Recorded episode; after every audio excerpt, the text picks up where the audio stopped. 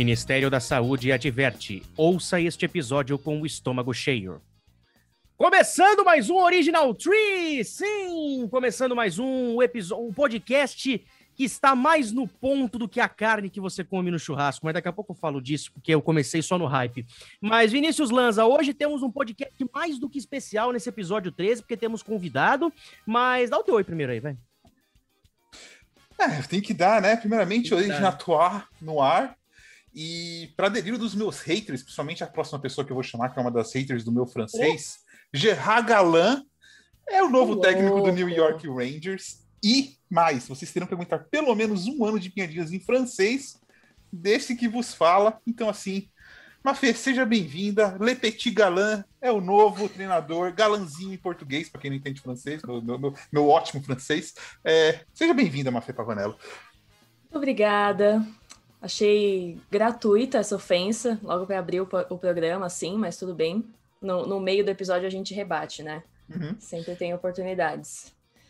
Olá, pessoal, todos bem-vindos a mais um episódio. Que bom que vocês estão aqui com a gente para falar muitas bobagens, como Normal. sempre.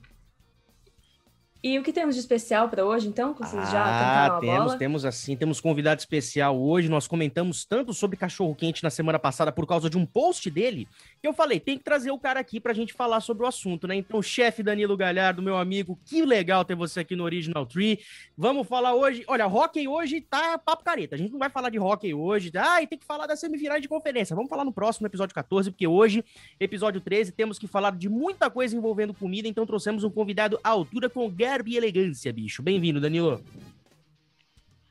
Ô, oh, meus amigos, muito obrigado pelo convite, mas antes de mais nada, queria lançar um Fora Kaique. antes de começar o podcast, queria lançar um Fora Kaique. Não me pergunte por quê, não me pergunte como, mas depois vocês fazem um Pix pra mim que eu falei isso, tá? Aí. Eu passo. Aí, eu, aí, eu, passo os dados do Pix. Brincadeira, brincadeira. Não, o que é? eu não tenho Bom, gente, valeu. Ô, gente, obrigado aí pelo convite, né? O Matheus, a gente já é brother, a gente já gravou um podcast junto antes da, do Super Bowl do, da temporada passada. E aí ele falou lá no Twitter, ah, quer gravar? Eu falei, é, bora, velho. Quarta-feira eu tô tranquilão, vamos gravar e vamos falar de comida e tudo que vocês têm para falar. Eu só não vou falar de hockey porque, cara, a minha experiência com hockey é o episódio de, to, de, de Todo Mundo Odeia o Chris, que eles vão atrás do Wayne Gretzky. É o Gretzky, no caso. E o, e o Drew, que tem a camiseta do Gretzky. Pra mim, ali é o máximo que eu tenho de hockey. Já começou melhor que a nossa estagiária lá no NHL, então é um bom sinal. Tadinha da Manu. Ainda bem que a gente vai falar de comida, só por causa disso mesmo, que eu acho que, é, que, que aí sim eu consigo agregar mais aí no, no podcast.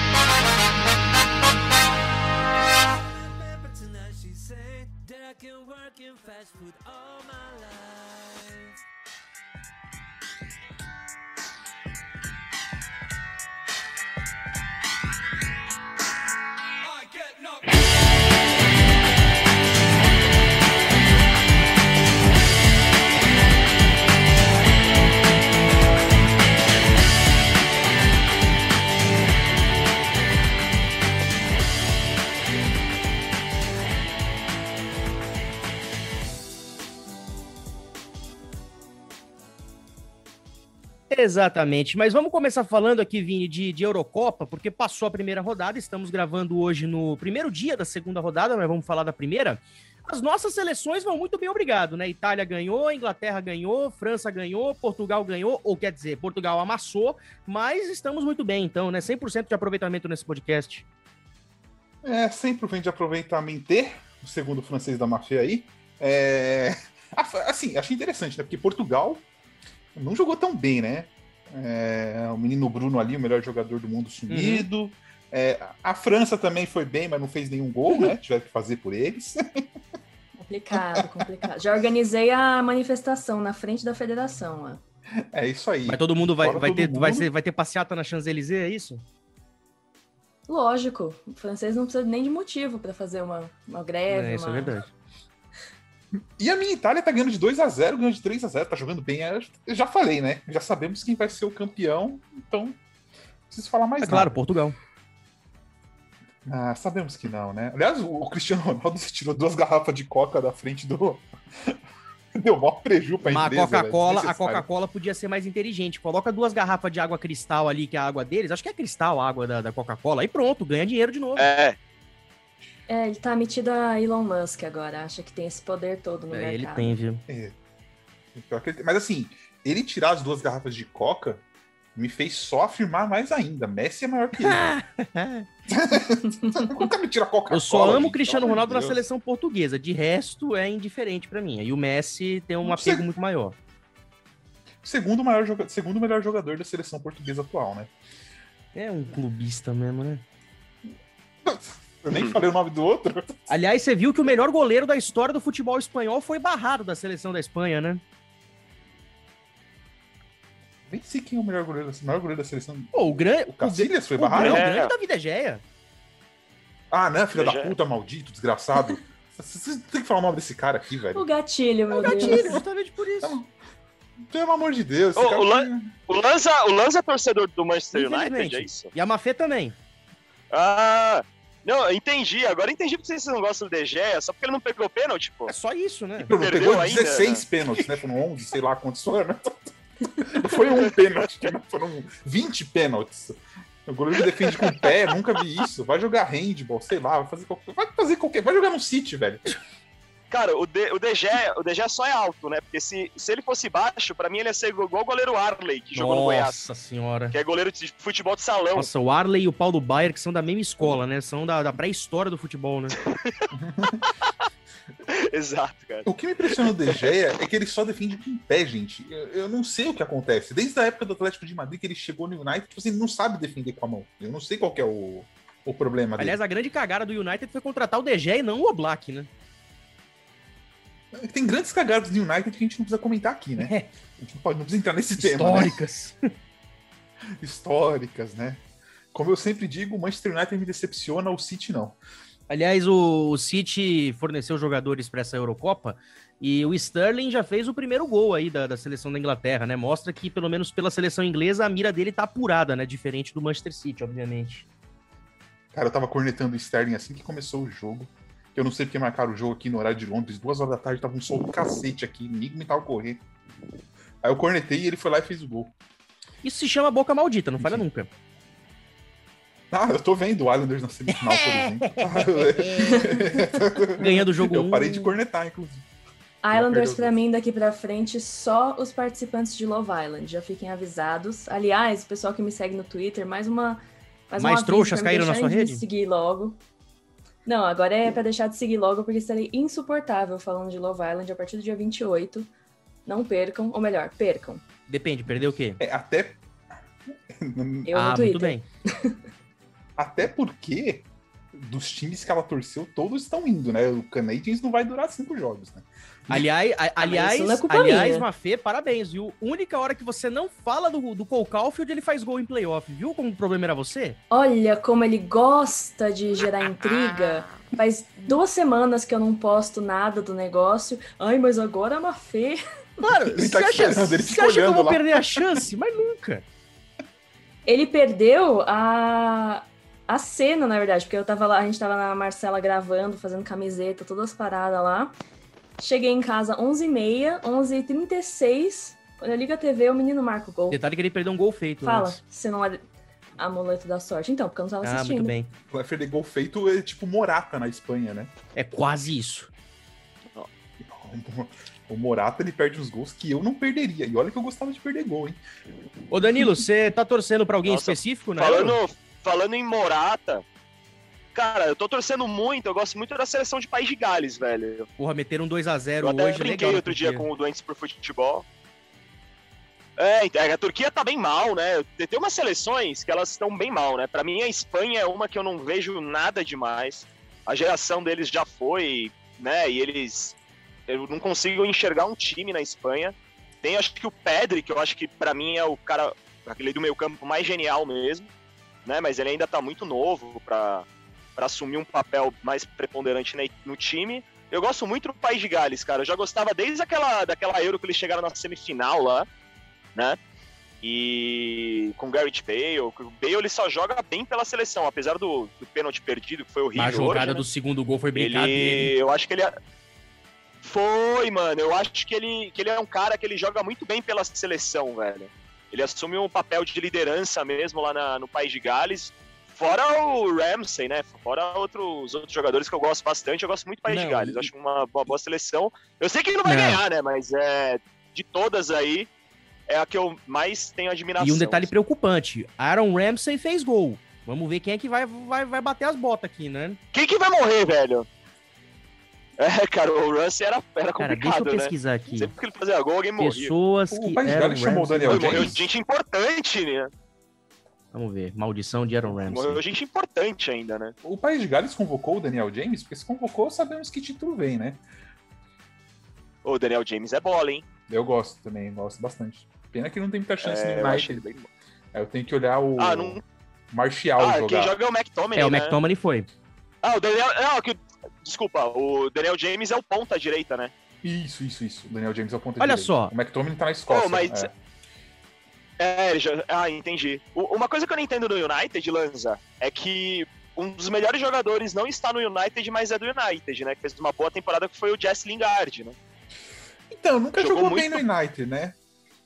Não, não, ele, ele nunca jogou, mas essa temporada pelo West Ham, ele fez uma baita temporada, né? Fez, ele fez. Foi, ele, ele, é, ele foi super importante no, em várias vitórias do, do West Ham nessa temporada. Com assistência, com gol, né? E aí, aí os caras os caras estavam até falando, né? Pô, só sair do United e o cara joga bem é complicado, né? É difícil, ele ficou, acho que a Mafia pode confirmar, não sei se ela tem certeza, mas acho que ele ficou quase um ano sem marcar gol pelo United. Um ano.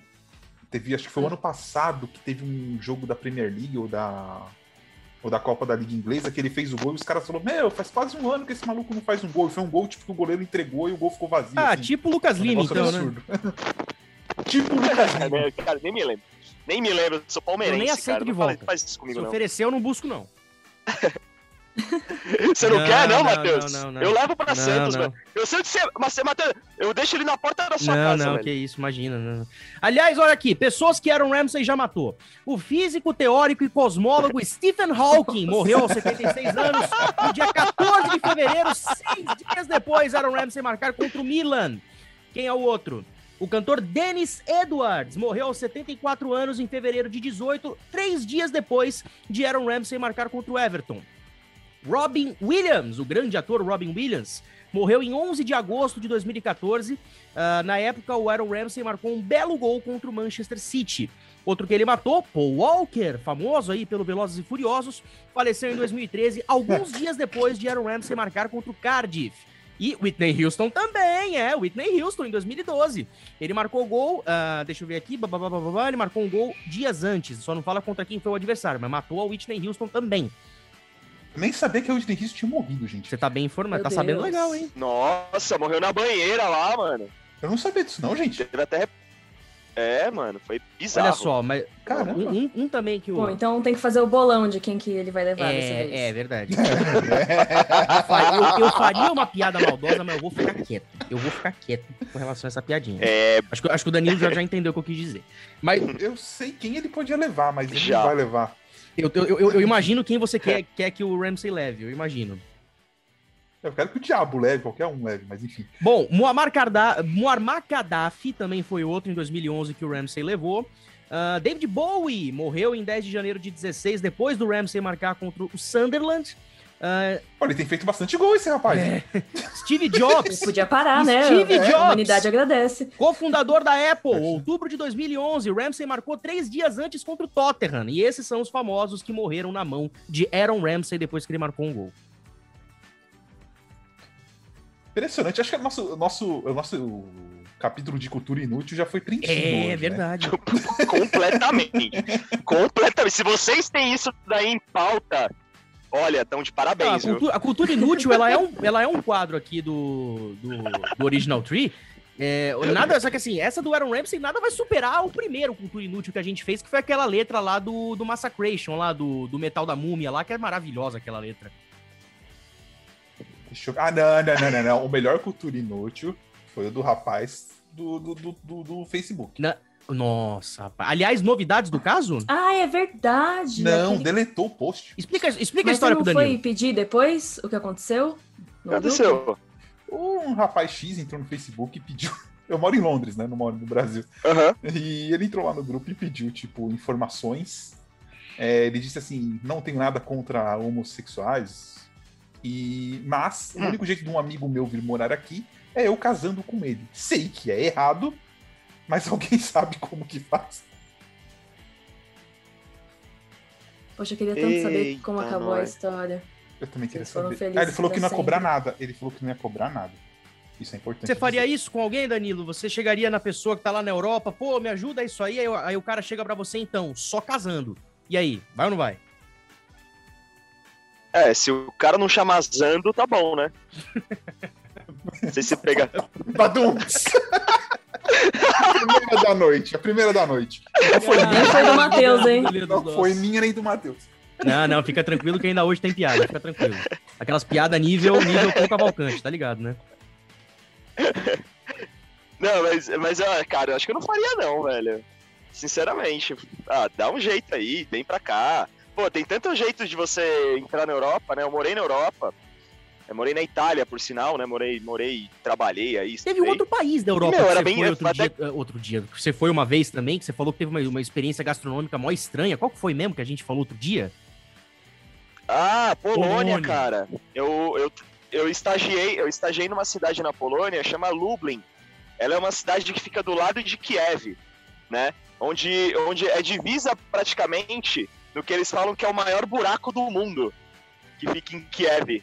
Tem um, um local lá que falam que é o maior buraco do mundo. Eu não sei como que os caras sabem que é o maior buraco do mundo, né? Mas, enfim. Não, na, na estimativa. Aí eu, eu estagiei. É, na estimativa dos caras. Eu estagiei num, num restaurante três estrelas lá, com um chefe que eu fiz amizade.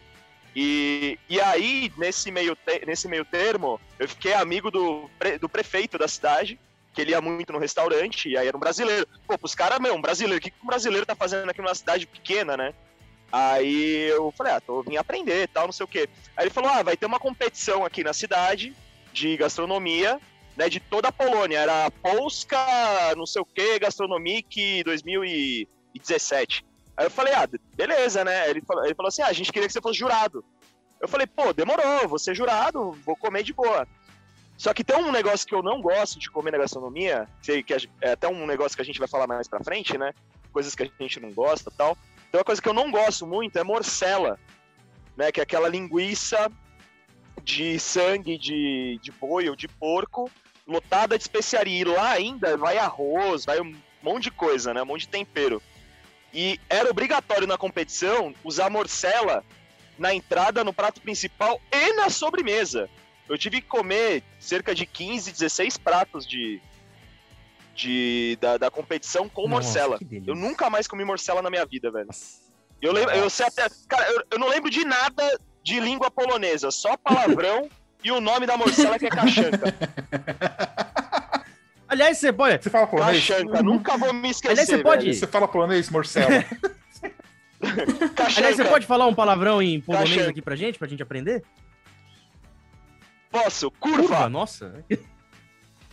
Curva. Pô, nunca mais e, a palavra vai ser E muito mesma. palavrão, e muito palavrão é curva mate. Curva Tipo, é como se fosse um caralho e um caralho pra caralho, tá ligado? É curva, caralho, e curva mate é caralho pra caralho. Aí, polonês é igual pessoas do Rio de Janeiro que falam bastante palavrão numa frase né? Eu conheço, tenho muitos amigos cariocas que o cara fala, pô, puta que pariu, você tem que pegar ali, caralho, você conheceu, nossa senhora, é pica, não sei o quê. Lá é, é curva, barará, curva, barará, curva, mate.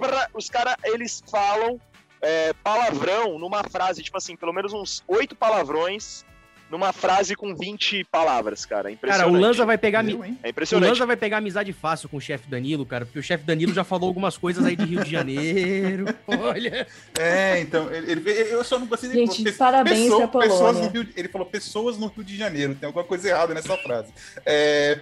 Cariocas, amigos do Rio são assim, tá?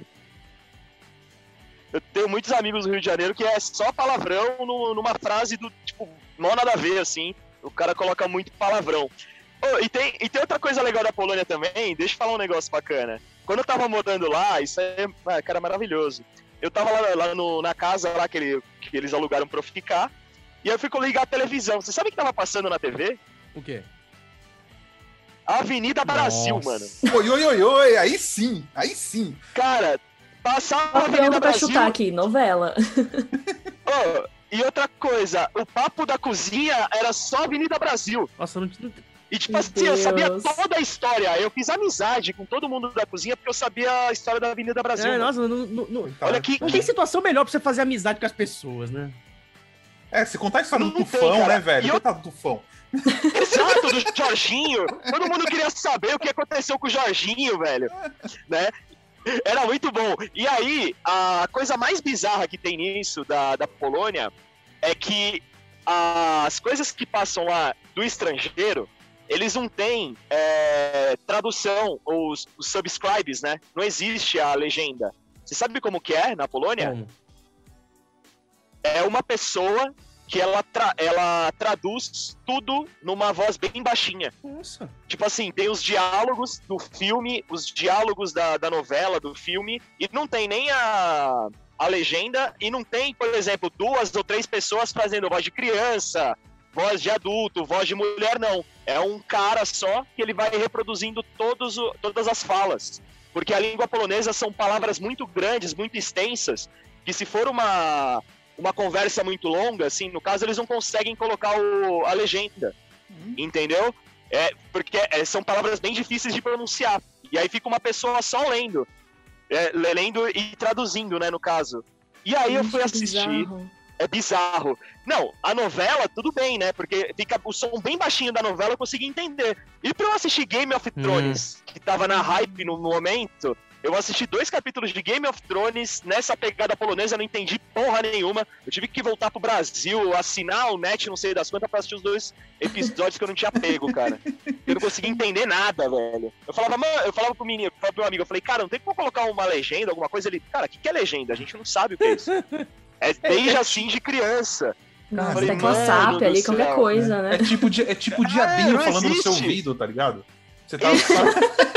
Isso, tipo o diabinho é, pronunciando. Falava, mano do céu, que bizarro. E aí, Eu anotei daí, aqui, um, um quando estiver na Polônia, não ligar a TV. Não, e outra, você, você que quer muito ir pra, pra Europa, Dona Mafê, você já descarte a Polônia da tua lista, então, né? Aquele top 5 que a gente falou não, não tá. Ah, menos mal. Tudo bem. Eu imagino Mas se tava na lista 5. reserva, tira, tá? Ô, Mafê, o legal de. O legal.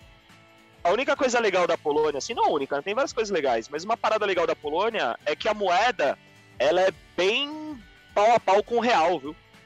Que é o slot. Lá não é euro, é o slot.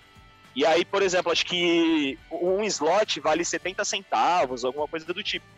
Ou seja, você consegue comprar de boa com, nossa, com a nossa moeda lá. Dá pra ficar loucão lá de álcool. Se você Deixa bebe. eu ver aqui. Um real em, em moeda polonesa. Um... Vê, vê. É, vê, ah. vê quanto vale um real cada slot. Vamos ver, um real em moeda é, polonesa. Aquele filme, acho que de uns dois, três Oscars atrás, é. Um corredor Era polonês? polonês que tava. Não. não, mas que tava concorrendo a melhor estrangeiro. Teve um filme muito legal, mas eu não lembro se era polonês ou se era alguma outra coisa ali daqueles lados. Olha. Eu gostei muito, ele era em preto e branco, não sei se Um real tá valendo. Eu sou a única louca do um Oscar. Real tá valendo, um real tá valendo quase 74 centavos é, poloneses. É, eu falei, né, mano? Quase isso. Não, não mudou nada, cara. E olha que eu fui pra Polônia em 2016, 2017. Nossa, gente, brasileiro Bacana. nem sabe mais o que é isso, né? Ser rico em outro país. É. Não, não, sabe, cara. Não é sabe. Dá pra aproveitar bem lá muito, muita gente, muito brasileiro tá indo lá, só que, cara, lá é meio pesadão, viu? Lá é meio pesadão, os caras tem. Ixi, mano, contar cada, cada história. Fui clonado, gente, eu tive meu cartão clonado na, na que delícia. Caramba! É, clonaram, tiraram mais de 17 mil Nossa. reais. E eu tive que pagar, entrei com processo, ganhei o ano passado o processo do banco, velho. Rapaz. Demorou cinco anos, porque eles aprovaram as compras tal. Cara, foi, foi uma baita situação tem que tomar bastante cuidado. Eles colocam, eles colocam é, Boa Noite Cinderela da bebida nos bares, de estrangeiro. O negócio é bem pesado. Eita. Ainda bem que eu prefiro a Bélgica é, com relação Polônia. Tá é, eu também ia preferir. Ah, a, Bélgica, é a Bélgica estaria no meu top 5 de idas pra Europa. Até porque tem os melhores bares e cervejas do mundo. as melhores cervejas são belgas, com certeza. E olha que o senhor, seu Vinícius, o senhor, o senhor mora na Inglaterra, que é uma baita de uma escola cervejística, hein? É, aqui é cerveja, fute... cerveja e futebol, FUTB, né? Nossa, Nossa fute... FUTB foi foda, hein? FUTB foi horrível, foi, foi foda, foi foda. Mas enfim, nosso francês tá Pô, e Londres é, le... Londres é legal, cara. Eu estive em Londres. Eu já fui para Londres. Eu fui no parque lá que tem os esquilo. Tem um parque Hyde, bem no centro de Londres. Isso, Park? esse daí. O Hyde Park, exato. Eu fui no Hyde Park. É bem legal lá. Uma vez, você já foi no Ibirapuera, é, né? Eu lembro. Não, vamos, vamos, trazer o papo aqui pro Brasil, né? Porque eu e a Mafê, a gente não chegou nesse ponto ainda bora, de Europa, bora, né? Bora, bora. A Mafê, a Mafê, a Mafê não tem, a Mafê tem Europa sim. Não, não, mas não, mas, mas europeia, sou muito viajada, gente. Sou uma menina do se mundo. Fala, se falar Canadá, ela domina. Global.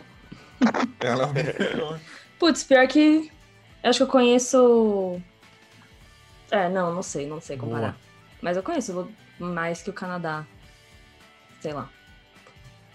França, talvez. É.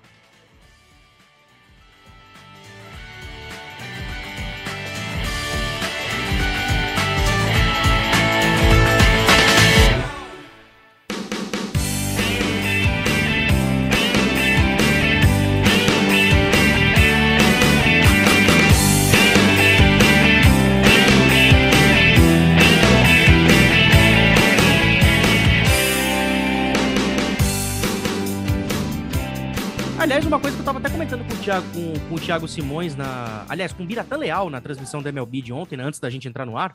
É como que os brasileiros gostam de fazer intercâmbio no Canadá, né? Vancouver, Montreal, principalmente. É, é barato, né? É, mas é, comparado com os Estados Unidos, é bem mais barato, realmente, né? É bem mais barato, é.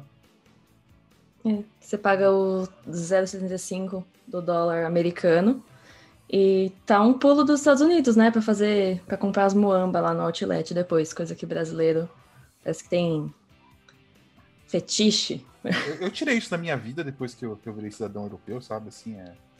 Não compro mais Mas muamba, vai trazer muamba para nós quando vier pro Brasil. ah lá, ah lá. Vai trazer muamba para nós. É.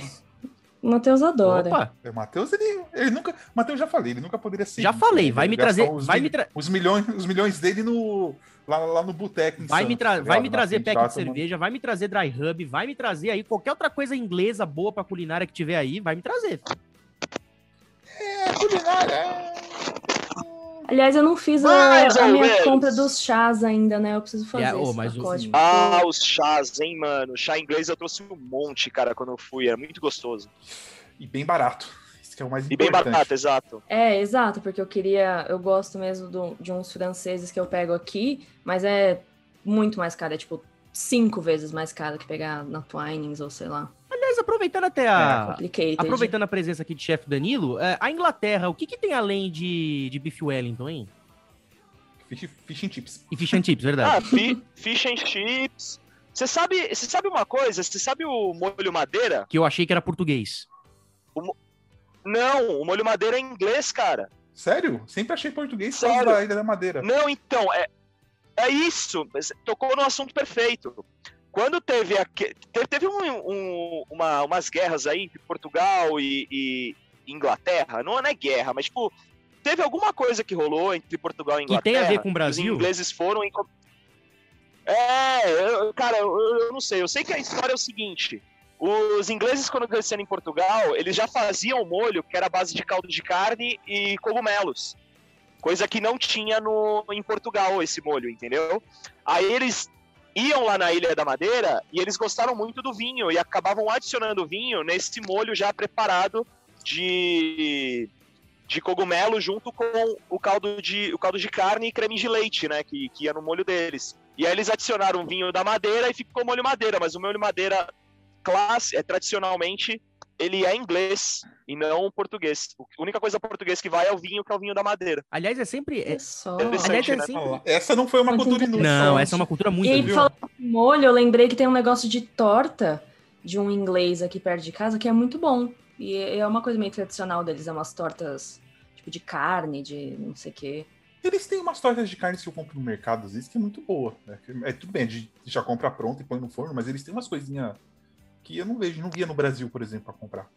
É, muita coisa que tinha, na, que, que tem na, na, na, Europa, nos Estados Unidos, chega no Brasil já quando é ultrapassado na Europa. Vamos ser sinceros também, né?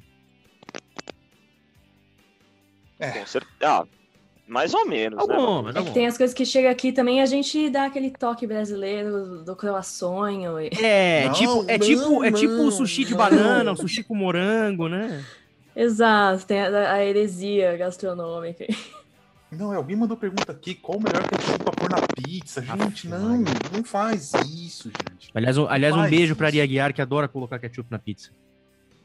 Assim, enquanto ele... Ah, é verdade, eu não vou falar mal até ele vir gravar com a gente. Depois, depois que ele gravar, eu falo mal do ketchup na pizza. Não, mas o, mas o, mas o Ari ah, tem uma frescura que ele fala. Frescura não, né? É coisa dele. Ele fala que ele não põe ketchup na pizza que ele faz, mas coloca na pizza dos outros. Então, a pizza dele, ele tem pavor de colocar, mas ele coloca tranquilamente na pizza Mas é porque outros. ketchup é pra, pôr, é pra deixar com gosto de ketchup. Então, se você precisa pôr ketchup na sua pizza, é porque sua pizza tá com problema. Qualquer entendeu? coisa que você eu coloca, né? pela pizza que você é, então, ketchup é pra deixar com gosto de ketchup. Se o ketchup na pizza é um avanço pra sua pizza, o problema tá na pizza. Ah, não, mas agora eu entendi o Ari. Eu, o Ari, agora eu entendi perfeitamente. Ele, ele põe ketchup na pizza dos outros pra ele dizer que a pizza dele é melhor oh, que a dos outros. É boa, boa. exatamente, não, perfeito, perfeito. Auto marketing. Concordo com o Ari Aguiar. É, exatamente. agora eu entendi completamente. E o Ari só não. Gente, o Ari Aguiar o Areia Guiara é o que ele me cobra pra eu ir lá na casa dele fazer o churrasco, vocês não têm ideia. Aliás, o Ari virou um. O Ari ele, virou, o Birata Leal o Ari virou um grande cozinheiro durante a pandemia. Ele fala, ele fala bastante as, as aventuras que ele cometeu na cozinha. Aliás, ele ganhou um, um desafio da ESPN uh, ah, de culinária que teve no ah, fim do ano passado. Ele ganhou. Caramba, ele! Eu ajudei pra caramba ele na pra galera votar lá no Twitter. Foi uma maminha feita ele na fez a fraldinha ah, molho de café. Fraldinha, achei que era maminha. É, é, uma minha ou fraldinha, não lembro, mas eu sei que ele fez na panela de pressão com café. Cara, café solúvel para fazer carne de panela, eu não acreditei naquilo.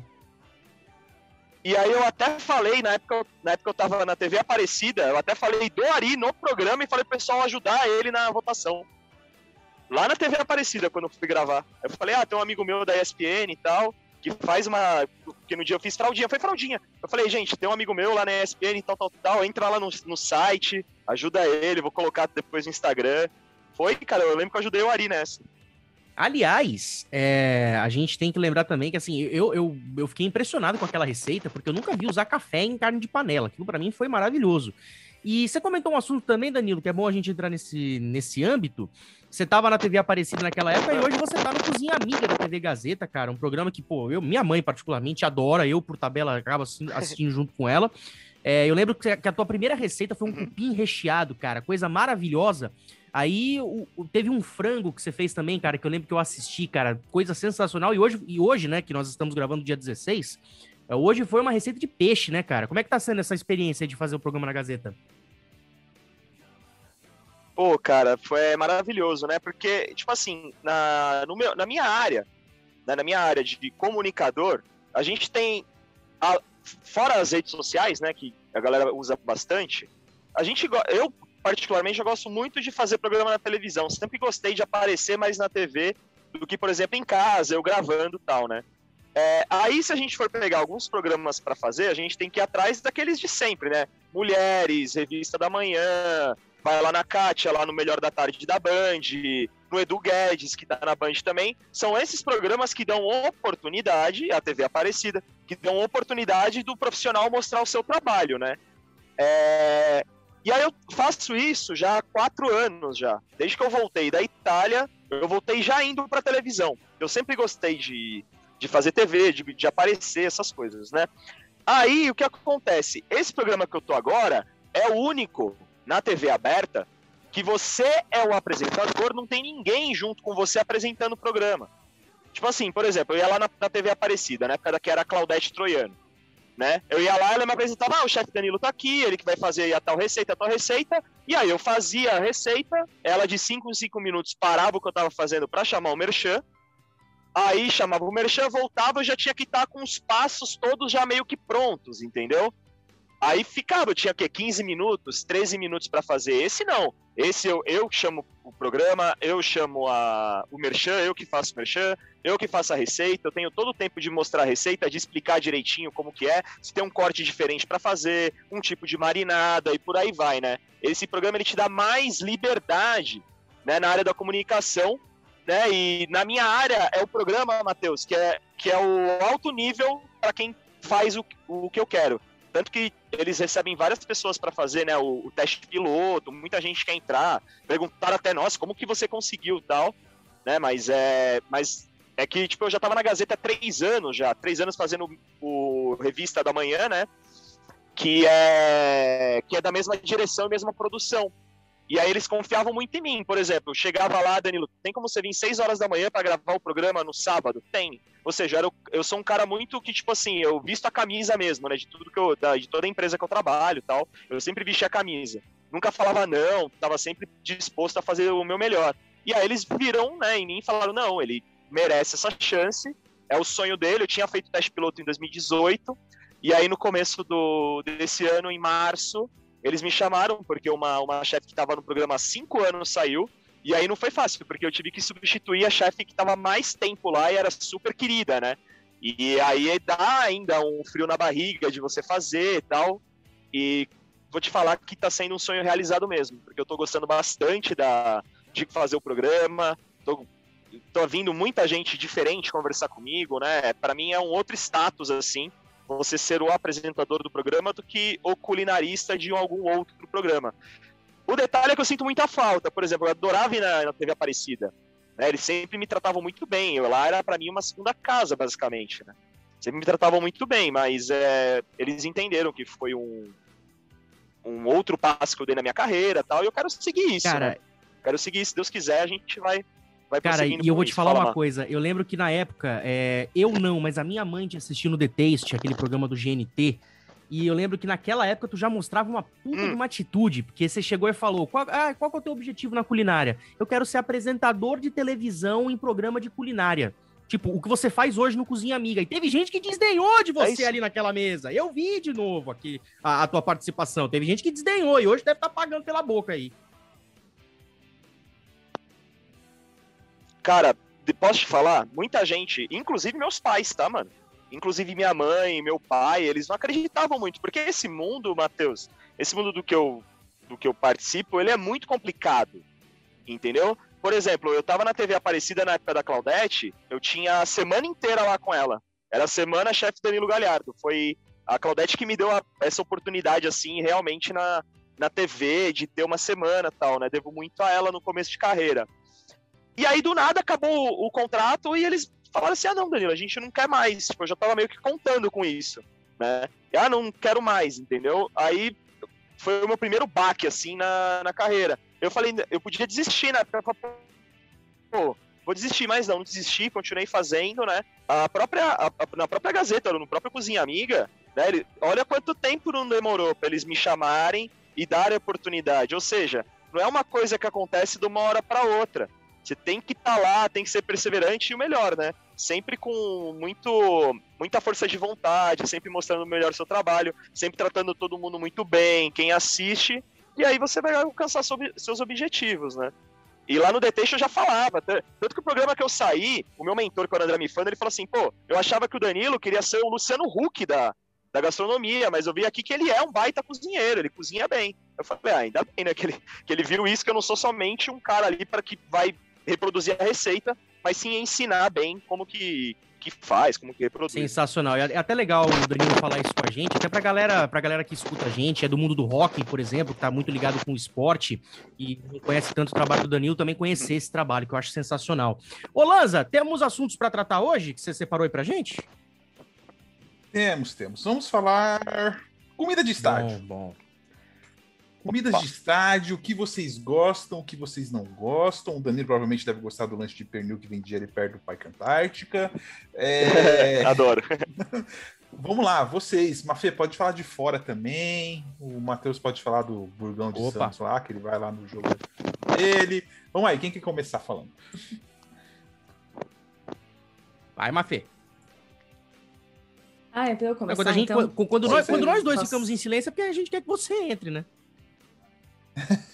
Ah, é, aí sobrou você a terceira opção, fala aí, muito então. bem, entendeu a lógica. Ah, beleza. Nossa, tomou uma terceira opção e ele, ele, ele não corrigiu a cagada que ele fez, entendeu? Isso que é o pior. Ele não corrigiu. Não é uma beleza. Não, você, vê, você vê a nossa influência, né? O que tá fazendo com o Matheus. É, o Matheus já não é mais um menino de bom coração. É. Já foi. Durou um... três episódios. vocês, falaram que, vocês falaram que o efeito ia durar rápido. É, comida de estádio. Ó, eu sou muito fã daquele amendoinzinho que você tem que descascar. Adoro. Que ele faz bastante você sujeira, sabe? Depois? Não, não. Não, Matheus, não. Eu nunca fiz isso, só dei a sugestão. Por favor. Hum, uhum. É... Nossa, aquele. Vocês já foram no jogo do. do Juventus? Canoli. O canoli clássico, sensacional. Por que, que eu faria isso comigo num jogo do Juventus, enfim? Pra comer canoli. Duh. Leave the gun. Respeita Javari, meu filho. Só isso que eu lembro, entendeu? Ah, sou fã, gente, de uma pipoquinha, um cachorro quente. Acho que quente nada, no Madison. nada de especial. mas, o cachorro, mas, o, mas tem. Nossa, no United Center, mano, eles têm aquela pipoca horrível da Garrett's em Chicago, que é, é aquele mix. É, uma com tempero de cheddar e a outra com de caramelo. E aí, tipo, tudo no mesmo saco. E Nossa. é péssimo. Bem, bem enjoativo.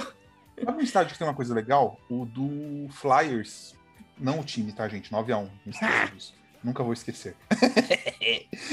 é, eles têm uma batata frita que eles vendem lá em Philly, cara, que é sensacional. E eles têm o Philly Steak, né? Que é o melhor sanduíche do mundo, né? então, é assim, demais. nossa. Philly Cheesecake é muito bom, velho. Puta, que lanche bom aquilo ali, cara. Meu Deus, aquilo ali. É nossa, gostoso pra caralho, velho.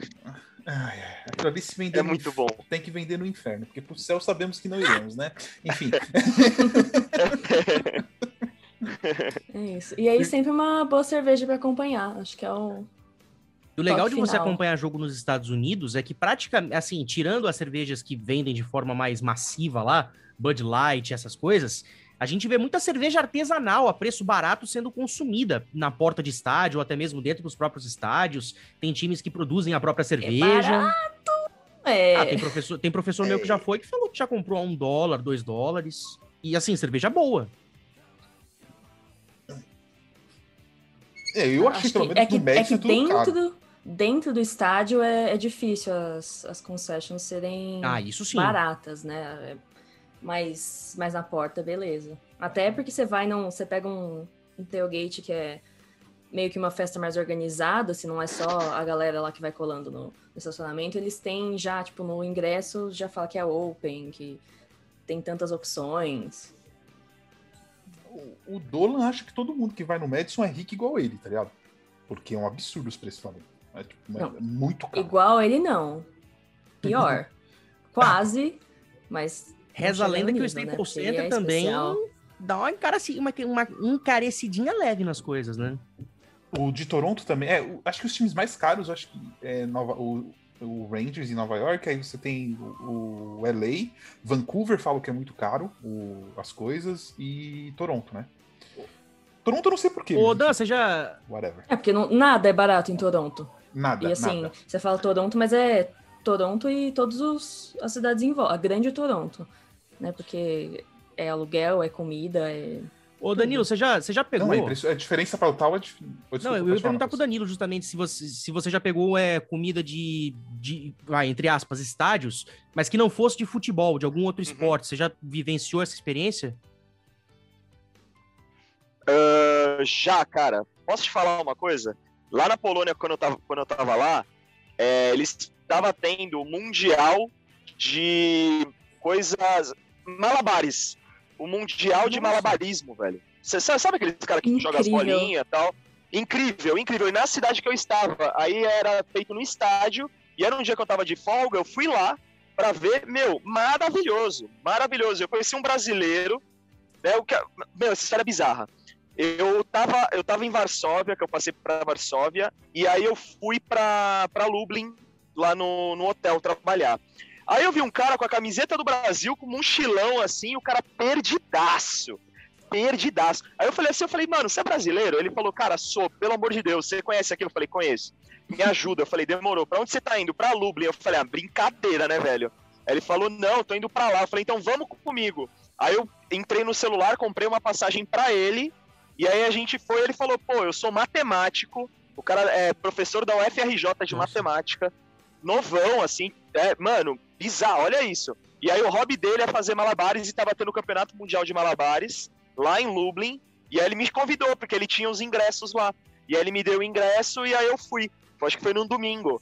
Meu, colei lá no domingo, eu comi tanta coisa. Eu só não comia cachanca, né? Mas de. Com esse de... eu também não comeria. De resto. Também não. lá, lá eles servem, eles servem, servem uma porçãozinha de pirogue. Pirogue é como se fosse um, um gyoza. Hum. Né, aquele dumplingzinho, né? Aquele da massa, é uma massa bem fininha, recheada, né? Com um molinho. Eu, e lá eles serviam muita sopa. No, tipo numa tapawarezinha assim. Aí tinha sopa de cogumelo, sopa de beterraba, sopa de, ca... de pescoço Nossa. de galinha. É, mano, e era bem saborosa, velho. Era bem saborosa. Era as coisas que tinha para comer porque tava muito frio. Se eu não tô enganado, acho que esse dia aí da, do coisa tá fazendo menos 2 graus, velho. E a galera num estádio aberto fazendo malabares. Engraçado, né? A, gente fala de hein? sopa, né? Que sopa não é janta e essas coisas. O chefe Danilo já entrou muito nessa polêmica. Nem comida é, é né? O chefe Danilo já entrou nessa polêmica nas redes sociais, já que eu já vi, que eu, eu lembro que eu participei, inclusive, falando, falando que eu, eu, sou dos defensores de que sopa não é janta. E, mas é engraçado como na, na Europa isso é muito comum justamente pelo tempo que faz, pelo clima que faz, né? É porque é muito Exato, fácil, né, cara. também fazer um caldinho quente aí de qualquer coisa. Qualquer coisa não, mas. na, na origem da sopa, eu imagino, é assim, um apanhado. Esquenta a água. E outra. Pronto, ninguém morre. É que a, a sopa, ela sempre foi um, uma alimentação realmente para te dar energia, né? Principalmente nesses países que é, que, que é muito frio, eles colocam sempre bastante carne de porco, cogumelo, que são as carnes que eles têm nessa época de, de inverno, né? E aí eles sempre se baseiam nessa, nessa questão de, de legumes, legumes, carne, cogumelo, para essa época de inverno. Tanto que sopa de verão quase não existe, né? Aqui no Brasil, ah, sopa de verão, ah, a gente faz uma canja, a gente faz isso, faz aquilo. Lá o consumo de sopa mesmo é bem sazonal, né? É bem Aliás, sazonal. eu vou aproveitar que o pagamento vai cair qualquer dia aí, agora tá até semana que vem. Tem um restaurante aqui em São Vicente, do, que é do ladinho aqui de Santos, que faz um rodízio de caldos, cara. Eu tô bem curioso para ir nesse rodízio aí e provar os caldos que servem. É, eu, eu acho interessante, interessante, porque você pode ir e depois sair para jantar. Não, né? não, mas, ele, mas, mas dentro, é... mas dentro desse rodízio, dentro desse rodízio eles incluem a pizza, justamente pensando nisso. Ah, aí beleza. Aí beleza. Aí beleza. Não é porque. Ô, Matheus, posso te falar? Você vai comer um caldo de entrada e depois você vai arregaçar a pizza. Não, não, é, é aquilo. Isso, minha, é minha mãe, minha mãe tá enchendo o saco pra ir. Ela fala: Não, quando você receber, a gente vai. Quando você receber, a gente vai. Eu falei: Beleza, vocês vão e comer sopa. Eu vou comer pizza. Eu fui uma vez nesse negócio Noite de Caldos em São Paulo. E foi isso, cara. Foi tipo assim, a família da Giovana, eu, ela, e tipo, o, pessoal, o pessoal mais novo foi tudo no hambúrguer nas coisas, e o pessoal foi mais velho foi no caldo. Eu não vou comer caldo, gente. não vou pagar pra comer o caldo, que eu tenho. A não ser que ele me dê a panela toda pra eu comer. Aí beleza. Congela, leva Senão pra casa. Né? É, cara, vai, vai dar fome depois, não tem como, entendeu? Não tem como. É tipo os caras que tomam shake Nossa, no almoço, gente. Isso, isso não aceito. Mas é o que você falou, é a entrada, né? Depois você faz todo É, depois. De... Não, o estômago. É da refeição. o shake, depois você é. vai comer aquele puta tapauer de. Não, o shake não, você não vai comer é, depois aquele puta tapauer de frango com batata doce, de repente um macarrão da vida, e aí, filho, eu mando um abraço pro gaiteiro. Nossa, tinha uma menina Vocês sabem, por, sabem por que você sabe por que padaria faz muito festival de padaria? caldo? As, pado as padocas fazem isso? É, é para desovar pão velho. Ah. Aquelas, aqueles pãozinhos que fica ali no, junto no festival, eles desovam, entendeu? Hum. Você... É, você achava que era pão italiano? Não, é só pão velho e duro. É, três semanas, exemplo, três semanas. Porque pão ele pode ser congelado, né, gente? Depois que fazer, você pode congelar, ele dura, ele dura até um mês na, no freezer, a menos 18 graus. E aí eles pegam o que, o que não vendeu no dia, eles congelam e depois desovam no festival de sopas e caldos. Porque aí a padaria não tem, não tem gasto com isso, é uma coisa que eles isso vão é vender. Nem, isso é que nem churrascaria que serve aquele coraçãozinho de picanha velho, que eles entopem de alho para dar gosto de alho, mas na verdade é uma carne velha pra cacete que eles estão guardando tem tempo e precisam se livrar, né? O senhor sabe que o senhor não tem moral para falar de churrascaria aqui. O senhor vai no buffet de salada. eu não vou. Eu só, eu, eu é um só pego palmito. É um absurdo. palmito. É um absurdo. Palmito é caro. Isso aqui já isso, isso é questionável. É, tem que ser aqueles, tem que ser aqueles é, palmitão, né? exatamente. Né? Aqueles palmitão que é do tamanho do tronco, Exatamente. Né? A gente pega quatro pedacinhos de palmito para render, e aí pronto. O que vier é lucro. Vem as carnes, vem tudo, e aí a gente manda para dentro. Oxe. Não, jamais ocuparia um espaço que pode ser ocupado por uma picanha com. Se o teu palmito. estômago for grande, jamais. cabe tranquilamente. Não importa o tamanho do meu estômago, qualquer espaço ocupado que poderia ser dedicado a uma picanha está sendo dedicado a um palmito. É, essa, é esse a conta.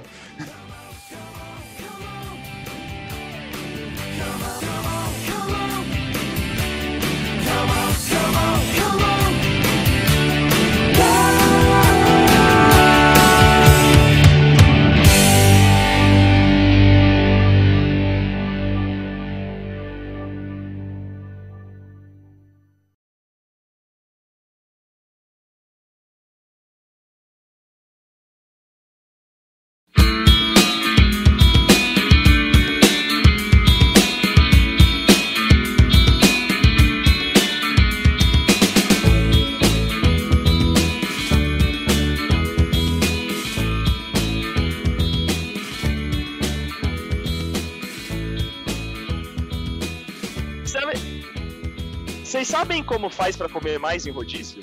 Fica. Opa, não, mas você pode, se você sabe, por favor. Ah, eu ensinei. Eu, eu gravo um podcast, não sei se vocês conhecem. Não é podcast, o, o Conrado Juliette. Não sei se Grande. vocês conhecem o Conca. É, ele, ele tá lá nos Estados Unidos, ele faz um. Ele tem a, trabalha numa rádio que chama Nossa Rádio USA, que é uma rádio para brasileiros, e aí toda terça-feira eu, eu, gravo um programa com ele. Né? E aí um dia a gente estava falando exatamente isso sobre All You Can Eat, de tudo, né? E aí a gente estava trocando ideia e eu falei, cara, mas você sabe como faz para comer mais? Ele falou, não, não sei. Então, tem um, tem um truque que é muito bom. Vocês podem fazer e é barato de fazer. Vocês vão pegar, comer dois cachos de uva antes de ir pro rodízio, uma hora, uma hora, uma hora e meia antes de ir pro rodízio. O que vai acontecer? O nosso estômago, ele é uma bexiga que ele dilata, né? Conforme tá, ele tá cheio e depois ele vai voltando aos poucos né? Quando a gente vai no rodízio, se a gente vai de estômago vazio, ele dilata rapidamente, porque você vai comer que nem um, né, um brutamonte, você quer, tudo que você vê na frente você vai comendo e você já se sente um pouco estufado logo no começo. Aí você tem que esperar, desce uma coquinha, né, lá Cristiano Ronaldo que não gosta, tal, tal, tal. Quando você come a uva, a uva, por ela ser somente água e a, e a casca dela, ela faz a digestão muito mais rápido e seu estômago demora para voltar, para voltar esse, a ser uma na bexiga, né? Demora para murchar. Ou seja, você chega com o seu estômago praticamente o dobro de tamanho do que ele chegaria normalmente. E sendo assim, você consegue comer o dobro de coisa no rodízio. Anotou a dica, Rapaz, né? Vou ter, vou ter, que transformar, vou ter que transformar esse podcast em quatro agora. É que assim, no, no caso, seria, seria three and a half, né? Porque o Danilo não tem um time de rock, né? Logo não podemos considerar um elemento completo, né? Mas ele, mas ele, mas pode, ele pode, escolher. É. Ah, mano, você sabe, eu tenho um boné de um time de rock que me deram de aniversário. É daquele. É daquele time que o menininho dá o soquinho, que eu assisti no 30 for 30 na ESPN. Nossa. Acho que é o Boston oh, tamo junto, garoto! Ah! Podia ser pior. Podia ser pior. O menino dá o soquinho. Ô, ô, Mate, tô... Isso, é a história do menino que, que ele deu soquinho, o time ganhou um jogo lá de série, não sei. E aí depois ele começou a dar o soquinho na mão de todos os jogadores. Eu tô, vestindo a camisa do Boston agora, meu time, que beleza. Matheus, você sabe dessa história não, do soquinho? Eu não conhecia. Eu lembro é, de uma cena de soquinho. Mano. Vamos pesquisar isso. Era, aí. porque é o menininho, acho que é o menininho que ele, que ele tava doente. E aí, tipo, ele deu, deu a mão assim pros jogadores na hora deles entrarem no vestiário. E todos os jogadores deram soquinho nele e eles Pô, ganharam o jogo. E aí esse menino ficou conhecido porque ele deu sorte pro time, é. É, tem um documentário na ESPN no 30 for 30. Ah, tem, tem, tem, tem aqui, ó, 2014, Young Brain Aqui, achei. É, é, isso, é isso aí, não é? É, o, ele ficava no. É, ele ficava no banco ali, ele, o pessoal passava e ele ia dando soquinho ali. É, ah, essa imagem é eu tô ligada qual é. Ah, não sabia da história. É, então, e aí, e aí eu namorava uma menina na época, a gente assistiu junto a coisa, né? Esse negócio, ela comprou o boné desse time pra mim. Aí eu tenho. Ou seja, Matheus, é, é desse time aí, então. Qualquer coisa. Fazer. Porque eu, eu tenho um boné. Podia ser muito pior. Podia ser muito pior. É, o meu, o meu time, na, os meus times na, na NFL e no basquete são bem piores, né? Na NFL eu torço pro Jacksonville Jaguars e, na, e no basquete eu sou Minnesota ah, Timberwolves. Meu Eita, Deus! Aí, aí, Meu Deus! Mas, eu gosto de sofrer. O importante é que ele trouxe aí informações preciosas, claras de como comer num churrasco, preciosas, peculiares, peculiares. é, então vou assinar logo para poder ir no churrasco, no, no churrasqueiro. Você ia falar churrasco? Churras... Não, eu ia falar no churrascão.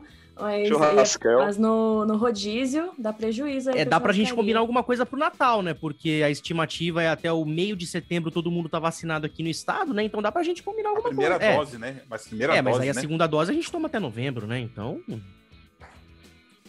Ah, enfim, o, eu, eu devo estar no Brasil talvez em março. Opa, muito bem, eu te busco no aeroporto se você quiser.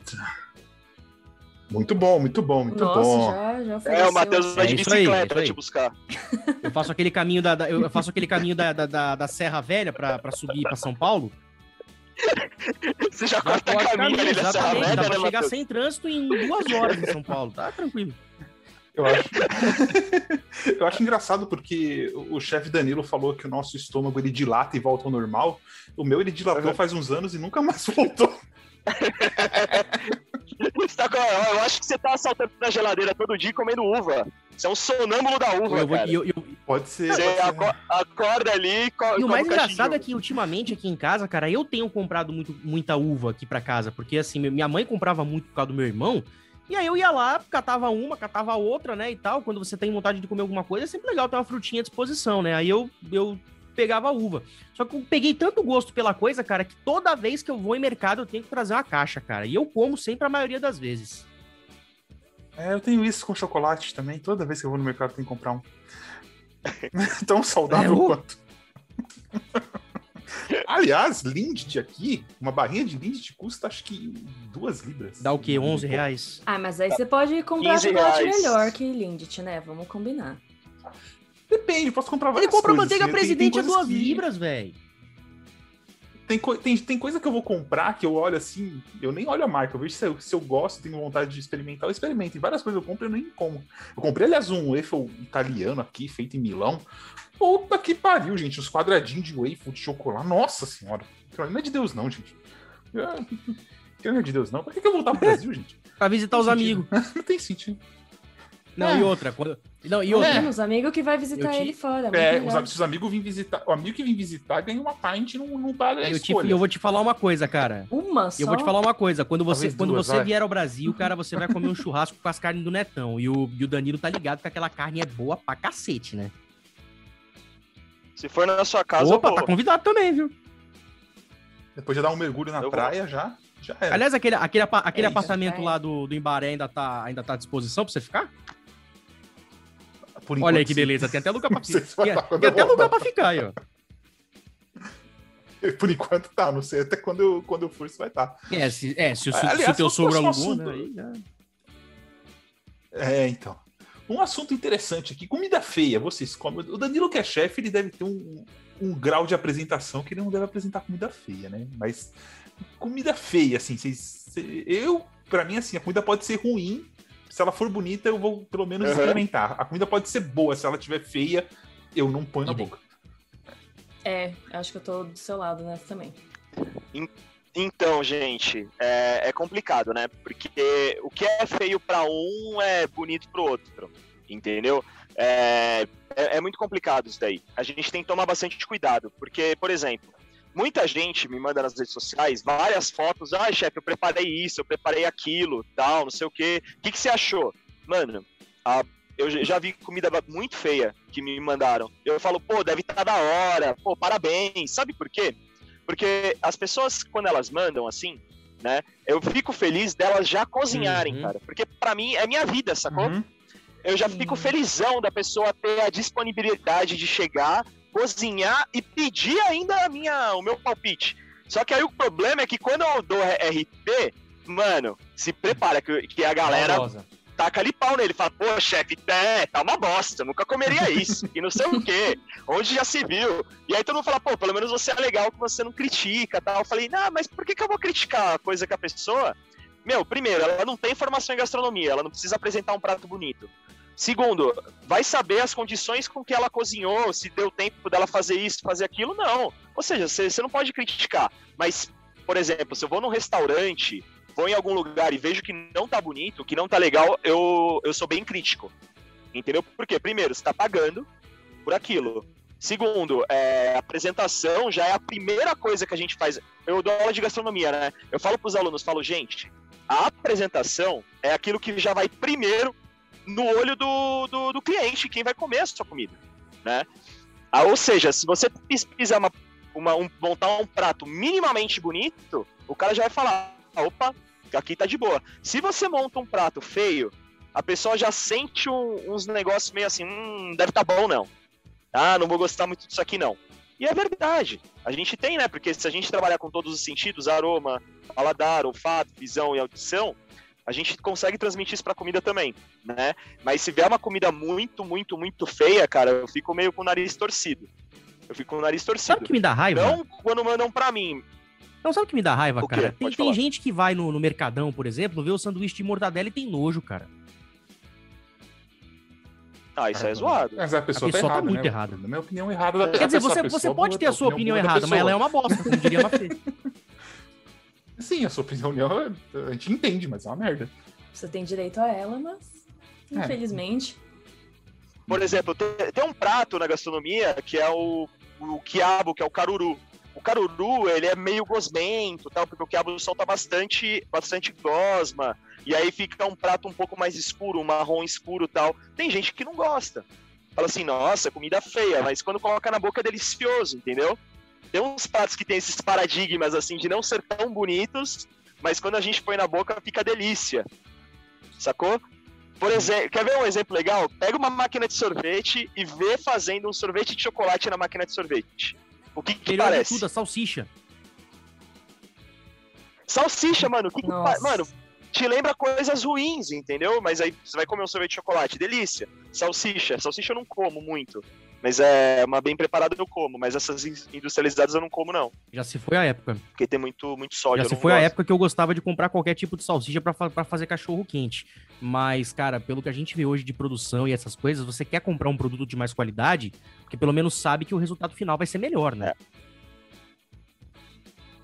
Com certeza, mano. Com certeza. E aí você pega, tem vários produtores de, de salsicha caseira, e os caras tomam cuidado do caramba eu sempre que eu vou comprar, vou fazer, por exemplo, é, hot dog, essas coisas, eu peço desses caras. Eu peço deles. Eu tenho um amigo meu que faz, eu peço sempre dele. Opa. É aquilo, cara. Você, você, você paga um pouco mais caro, mas, meu, você tem uma puta qualidade no final, cara. O pessoal reclama muito hoje, né? Ah, eu tô tendo que pagar esse preço por aquilo, esse preço por X, esse preço por Y.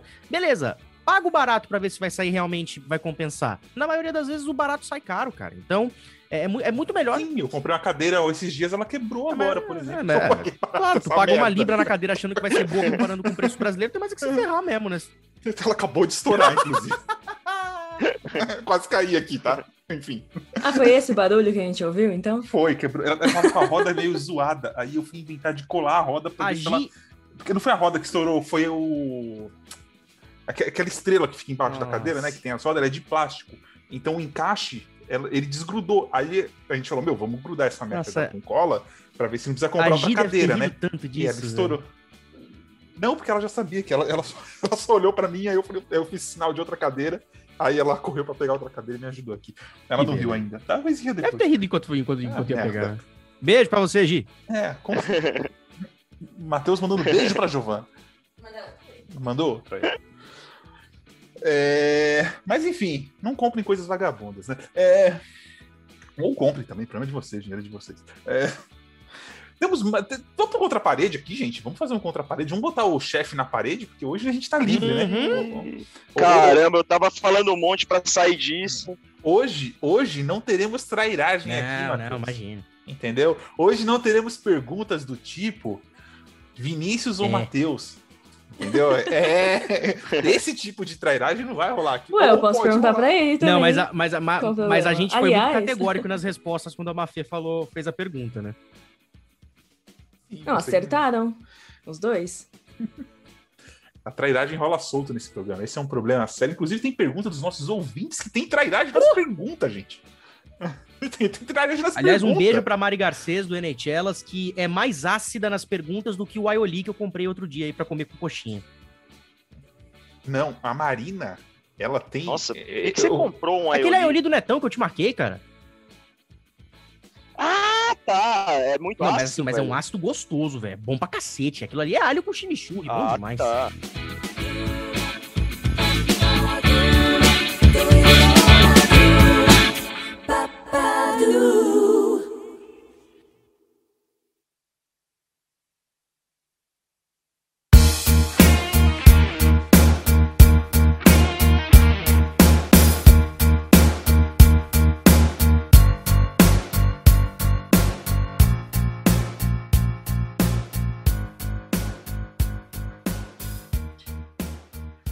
Bora lá, le conta a parede.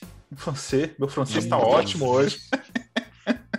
Vocês têm mais um ano aguentando. Très bien, très bien. Très bien, très bien. Le, le Petit Galant chegou. Le cheguei, le Victoré, é, le canté, é, le canté. Foquei, fazer, le premiere, premi, pergunter, por favor. É, vamos lá. Quem quer, eu vou começar então. Danilo Galhardo, contra Paris. Oi. Ervilha ou azeitona e por que você prefere morrer? Mano, eu amo. Eu amo azeitona, cara. Opa, eu amo azeitona. Entre ervilha e azeitona, eu fico com azeitona sempre. Eu fico sempre. É... Ah, eu, eu, eu gosto porque a, a azeitona, ela tem a conserva, né? A conserva, que tem aquele salzinho junto com um pouquinho de açúcar. Tem todo o preparo. Eu já comi azeitona sem estar em conserva e é uma bosta. Azeitona direto Nossa. no pé é uma bosta. É muito ruim, você não consegue comer. É um, é um amargo, um ácido horrível. E aí eles cozinham e fazem a conserva. E eu acho que você, você acaba nem sentindo o gosto da, da azeitona em si, né? Você sente mais o gosto daquela conserva que eles colocam tal. E eu sou muito viciado em azeitona, cara. É Entendi. É impressionante. É impressionante. Você não gosta, Lanza, nem a pau? Cara, eu tenho problema com, com, algumas coisas com comidas que a textura da comida, se eu não gostar, por exemplo, morango. É uma coisa. Uhum. O gosto do morango em si, por exemplo, se eu comer um mousse de morango, é tomar um milkshake, eu gosto. Mas eu não consigo tá. comer a fruta morango porque a textura me incomoda. E eu tenho isso com várias comidas, entendeu? Então, por exemplo, ervilha e azeitona eu não como nenhum dos dois. Ah, eu já ia perguntar, mas você prefere ervilha? Tanta coisa que você podia colocar no. Não, ervilha não, eu odeio ervilha, gente. Ervilha não você tem não gosta de nada. Milho, então. É horrível. Não, oh, respeito. Milho é milho, ervilha é ervilha. Você não gosta de, mas, de, de, mas, de queijo. Um patê, um patê de azeitona você come? Hum... Que é processado, é igual como se fosse um milkshake. Eu acho que eu nunca experimentei por motivos de já não gostar da azeitona. Poderia botar Deu uma chance, pode ser. Talvez. É, eu acho que o patê. É, se, se, a gente for é, meio que fazer uma comparação de textura, né? Se você não te agrada pela textura, é capaz que num patê você, você consiga comer. E ainda mais você faz um patê com queijo, um queijo inglês. Pô, tem um queijo inglês aí, cara, que eu comi uma vez. É um queijo inglês forte pra caramba, nomes, forte pra nomes. caramba, mas era muito delícia. Cara, eu não lembro, é, é, é como se fosse um, um Roquefort. Vou procurar, vou procurar, é, porque queijos eu é, gosto. É, é, é, um, é, um, é, um queijo, é um queijo azul, é um queijo azul inglês que é delicioso, mano que o, que o cara ali fez com uma batata, fez uma batata gratinada com molho desse tipo queijo. Tipo Meu, é uma das coisas mais gostosas é, tipo, que eu tipo um blue cheese, É tipo um blue cheese deles? Tem um que eles chamam de blue cheese. Isso, é tipo um blue cheese, exatamente, tipo um blue cheese. Eu, hum. não, eu não lembro de cabeça o nome que faz muito tempo, foi em 2012 isso, velho, faz muito tempo. Porque eles têm um queijo aqui que chama de blue cheese, que eu comprei, e ele é bem forte e ele não tem nada a ver com o blue cheese, por exemplo, que você come, vai no Outback, quando você pede aquele frango. Ou o blue cheese americano, pode ah, ser? Ah, pode ser. Pode ser, porque é um gosto que impregna, né? Fica, você só sente o, o retrogosto, né? Que fica na sua boca. Uhum. É só desse queijo. Eu achei maravilhoso, velho. Ah, Achei fiz... maravilhoso porque eu tava, eu tava tomando com um pint ainda, acho que era daquela London Pride, que é bem amarga. Uhum. Nossa senhora, fez um. Fez uma harmonização top na boca. É, eu comprei esse blue cheese pra fazer quando eu fiz pizza aqui a última vez. Aí eu comprei quatro queijos, peguei esse blue cheese, peguei o cheddar dele, que é bem diferente do cheddar brasileiro. É, o verdadeiro, né? O cheddar é. inglês é o cheddar verdadeiro. Peguei o mussarela e o parmesão e fiz a pizza de quatro queijos. Ficou uma delícia. Se eu for no Brasil, se quiserem, eu posso fazer pizza para vocês, ou hambúrguer, especialidade da casa, ou especialité de la cuisine, como eu já falei muito em francês bom. aí. Então, muito bom. Gostoso. É a super aceita. Matheus, vamos lá. Eu... Vamos lá. Aliás, aliás, Danilo, você sabe que o Matheus não gosta de queijos, né? Então, só pra gente definir níveis de amizades claro. aqui, entendeu? Ah, não sabia que você não gostava de eu, queijo. Eu, eu, eu, nunca tinha te contado? Muito errado. Não, essa não. É não. Assim, não, é que, não é que eu não... É porque não contou porque não, sabia não que ia é ser julgado. Não é que eu não, não, é que eu não é, gosto. É, é igual o Projota. Não é que eu não gosto de queijo, é que pra mim, é que pra mim queijo tem que ter o seu lugar. E, a pessoa, e o pessoal que fala que ai, queijo nunca é demais, pra mim queijo é demais. Então, o queijo tem o seu lugar. A pizza, a esfirra, o lanche é gostoso, mas não vamos abusar da amizade, né? Pelo menos comigo tem direito a Mas ela é uma merda. é uma merda.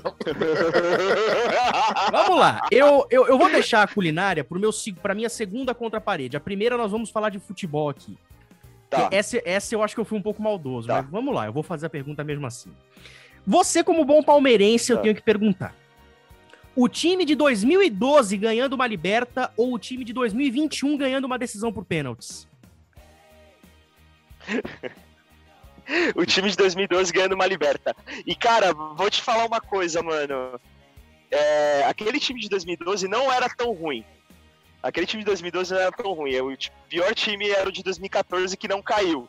O time de 2012 era razoável, porque a gente ganhou uma Copa do Brasil, estava lá em Curitiba, na final da Copa do Brasil. E o que aconteceu foi que teve, é, porque teve muita lesão daquele time que ganhou a Copa do Brasil.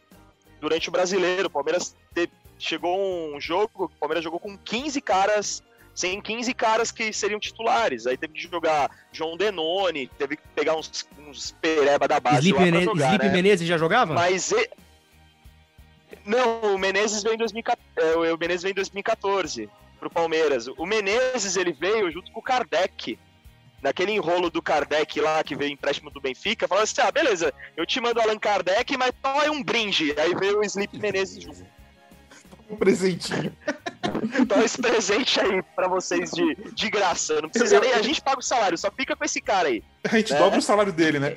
É tipo, é tipo tropa de elite, nessa né? pica agora é do Aspira. Esse problema agora é de vocês. Não, isso é um É, mano. Oh, e, e, e Matheus, esse esquema do pênalti, cara, eu, eu não entendo, mano. Eu não entendo como o Palmeiras de esse ano, né, de 2021, de 30 e não sei quantos pênaltis, o Palmeiras perdeu 17. Luiz Adriano, né? inclusive, batendo mais 50%. Cacete, viu? Pelo amor de Deus. Eu, vou, eu, te, eu, tenho uma teoria sobre isso, tá? É, na hora que importar, eles vão fazer.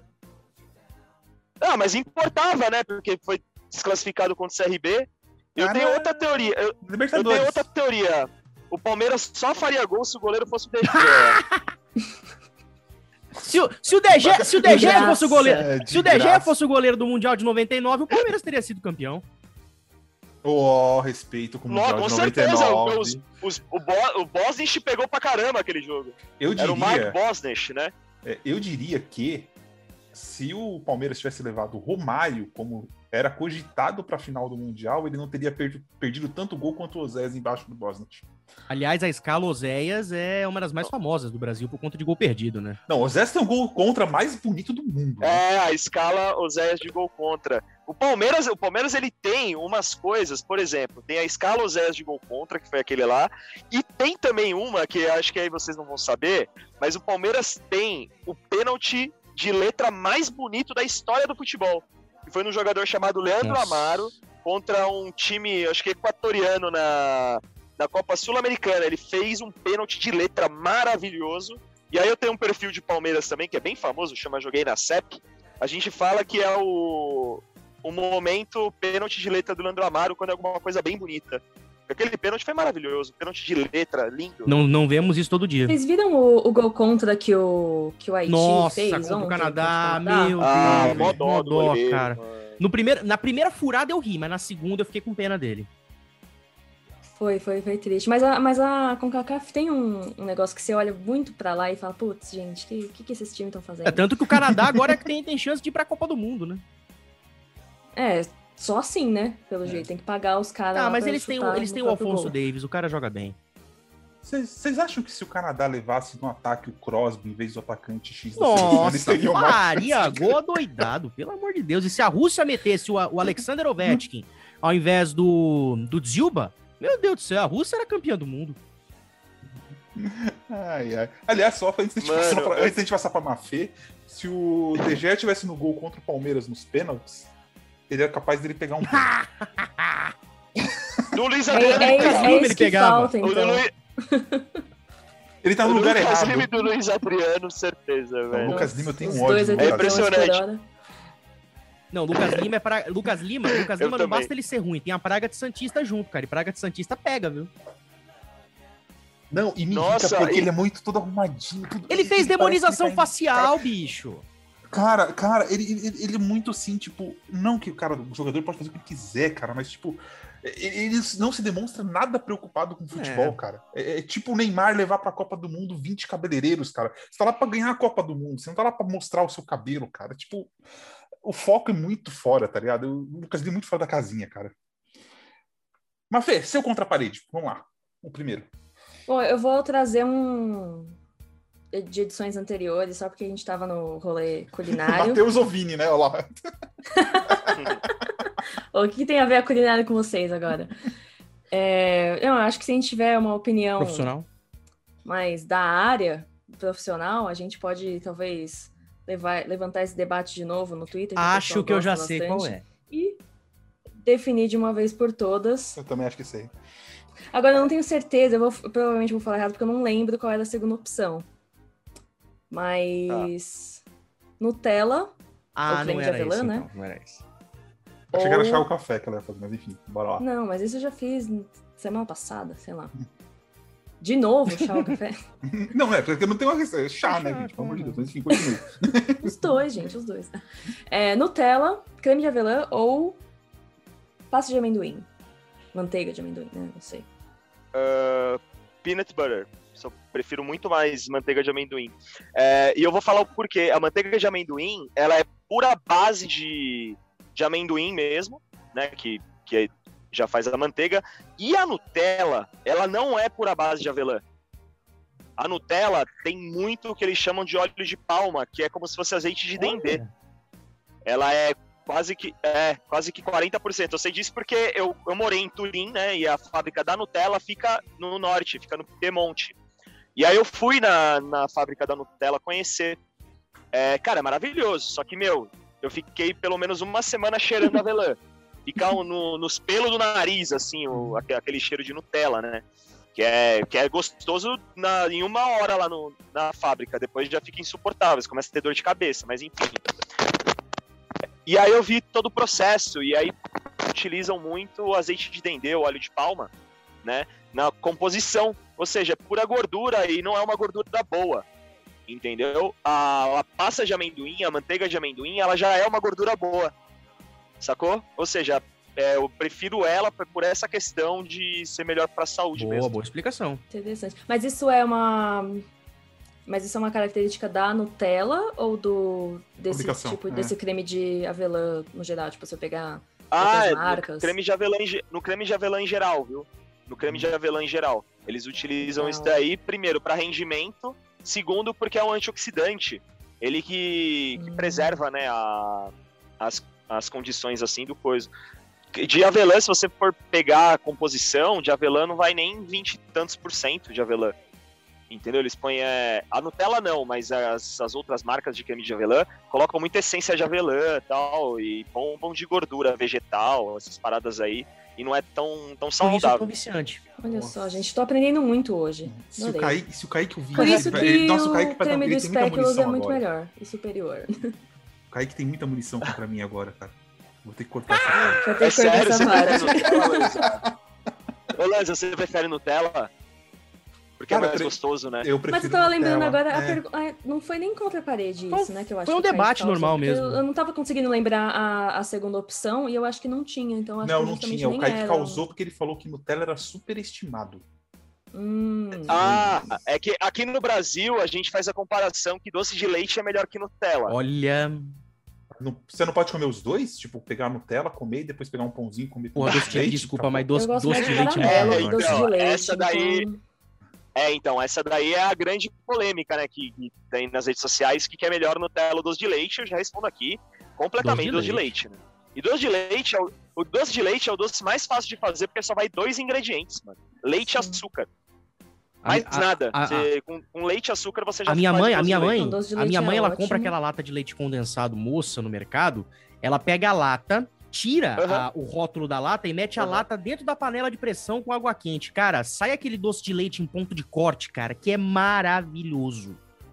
É, tem que ter a coragem de fazer isso aí, né? Essa merda estourar, velho. Tá é, agora, você tem, tem, que tomar cuidado agora, porque se você for pegar o leite moça mesmo, né, que é o da Nestlé, ele tem aquele lacrezinho. E aquele lacre, para ele soltar, ele é muito rápido, muito fácil, para ele estourar dentro da panela de pressão. Ele, ele porque o que acontece? Faz uma força ali dentro da, da lata, né? Que cozinha. É uma força. Né, a gente lembrando das aulas de física tal. E aquele lacre, ele, ele aguenta até uma certa força. Só que pode ultrapassar a força dentro da lata. E aí ela pode estourar dentro da panela, viu? Tem que tomar cuidado, viu, Matheus? Se for comprar, compra daquelas latas Sim, exatamente vedadas. essa que minha mãe compra. Sabe que você tem que abrir com o abridor? Isso. É que a, leite, a, a, a Nestlé agora não faz mais essa né? Aí quem faz essa daí aí também, essas outras marcas. Mas a é Nestlé não faz mais. fácil, né? Que você tira na mão é. mesmo. É, isso, perfeito. É como se fosse uma lata de sardinha de atum, que tem aquele abre fácil, aquele coisinho assim, uhum. né? É, a, a, o leite moça faz a mesma coisa e ele solta dentro da panela. Ou seja, se sua mãe for utilizar essa, Matheus, alerta a tia Cris aí que, Tia Ju. que não dá não. Olha o perigo. Te ajudo, Nossa, te ajudo, te ajudo. A cara do meu irmão fazer, tentar fazer doce de leite com. Não, o teu irmão vai te andar. O teu irmão vai fazer merda. Certeza, certeza. De Nossa, gente, vocês perderam uma vez que ele. Não, porque eu tava, vocês estavam falando de acidentes na cozinha, eu tava só lembrando da vez que ele foi fazer café e derrubou Ai. tudo, quase queimou ele, a minha mãe. é, é, incrível. Seu irmão é ótimo, né? Seu irmão pessoa. É... Ah, teu irmão tem cada um. É. É. Tem. Danilo. Tem. Oi. Como bom palmeirense que tu és, como eu também sou. Edmundo certo. ou Evair? Uh. Evair, né? Obrigado. Obrigado pela resposta. Evair. Só Evair, mano. O Evair, pra, pra mim, o Evair é que eu não assisti o Leivinha, mas o Evair, pra mim, foi é o centroavante mais técnico de todos os tempos. Não, cara, e outra, o, Eva, o Evair. Uhum. É aquele cara que. O Evair jogou... tem, dois, tem dois argumentos que jogam muito a favor. Primeiro, 1993, aquele pênalti histórico contra o Corinthians. E na final da Libertadores em 99 foi ele que começou a brincadeira com aquele pênalti também, né? Então é um cara frio Sim. e calculista na frente do gol.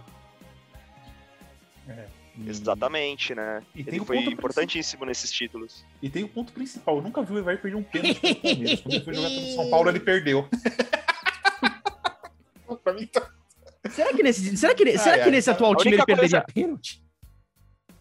Não, o Evair não perde. Não, nem a pau. Nem a pau, cara. Nem ele... a pau.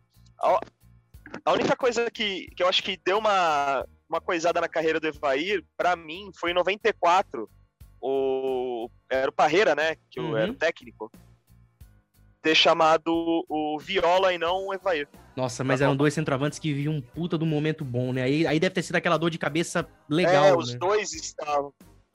É. Exatamente, os dois estavam muito bem, né? Muito bem na, naquela época. E aí eu acho que eu levaria o Evair e não o Viola.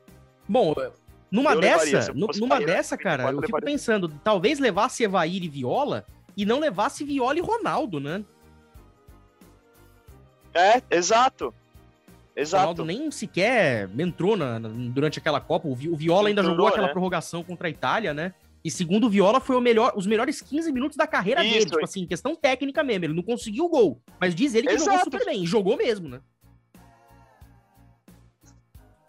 E, isso jogou mesmo. E, e, esses 15 minutos rendeu a venda pro Valência. Verdade.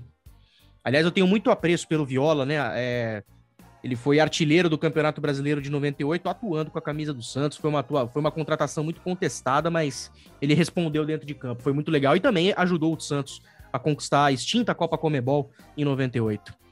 Vamos aqui para o segundo contra a parede. Ah, com o, short, com o short das não, estrelas. Não, não, o short das estrelas foi de 97, que a gente ganhou o Rio São Paulo contra o Flamengo. Ah, verdade. Eu usava esse short para dormir, inclusive. Nossa, eu adorava esse uniforme. Eu tinha um desse de pijama. É. Vamos pro segundo aqui. Agora, agora a gente vai volta pro ramo da culinária. O hot dog de podrão ou o frangão assado da padoca? Frangão assado. Aquele com batatinha e farofa, né? Frangão assado. Isso. Agora, agora eu vou explicar, cara. o frango assado de padaria, junto com a batatinha farofa, é muito comfort food, né? Que a gente fala, aquela, aquela comida que remete oh, à muito. Por quê? Porque meus pais, eles sem, meus pais, eles trabalham no ramo de evento, né? De casamento principalmente. E de final de semana eles faziam muitas festas de, de casamento, né? E não tinha com quem me deixar, porque eu era criança. E meu irmão mais velho ficava com uma, uma mulher lá e a mulher não tinha como cuidar de um, sei lá, de uma criancinha de dois e de um moleque de seis. Era impossível, a gente era muito arteiro. E aí, a minha tia, que é, que é mulher do irmão do meu pai, me levava para Coab, daqui de Itaquera, né? E lá na Coab tinha o cara que vendia o frango. E era exatamente o frango com a farofa e a batata. E desde criança eu comia esse frango na Coab de Itaquera todo final de semana. E aí, eu, isso daí era, foi a minha infância, a minha memória afetiva do frango tem muito com isso da, da, dessa vivência que eu tive. Isso aí foi quase três anos da minha vida comendo esse frango com farofa e batata. né? E aí até hoje, nossa, entre qualquer coisa de frango assado eu vou ficar com frango. Eu também, cara. Eu sou, eu sou, é eu sou, eu sou frangívoro, né? Como... cara. Não tem como ir contra o frango, cara. Eu sou frango. Exatamente. Obrigado. Meu... Não, me... melhor que frangueiro, é, né? Exatamente. É, Degeia, né? Vocês estão falando de Degeia, eu já ia. eu já ia achar que era o meu querido. Eu sempre vou de hot dog também pelo, pela infância, né? Nossa. Porém, usar, é a então, terra do hot dog. É muita coisa. A terra é, da Nova York brasileira. China. Logo o Aldax, é, o Aldax é o Rangers aqui, da... já que a gente tava o Aldax é o Rangers de viagens e já entrando nessa Nada se espírito da vacina antecipada. Eu tô muito ansiosa, vocês não estão entendendo. Já Nada. comecei a planejar férias, vocês sabem, né? Porque eu fico mandando as coisas lá no grupo. Visto, entendeu? Mafê. Gente, já, já tô. já tá traqueado lá, recebendo alertas diários no e-mail para quando ficar mais barato. Mas aí quando você viaja. Percebe-se. Danilo, quando você vai, não sei se você gosta de comprar. Você começou a ver preço de voo. Mateus, ou de trazer uma lembrancinha. Ela tá vendo a roupa que ela vai vacinar já. Imã de tá geladeira ou chaveiro.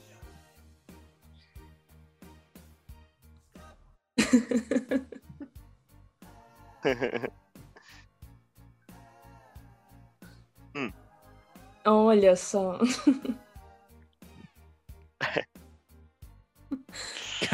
Enche a mão de uma vez, assim. Nossa, ela foi longe. Palmas. Nossa. Eu gosto de trazer, eu, pra dar de presente, eu gosto de trazer chaveiro, porque chaveiro é mais barato. Né?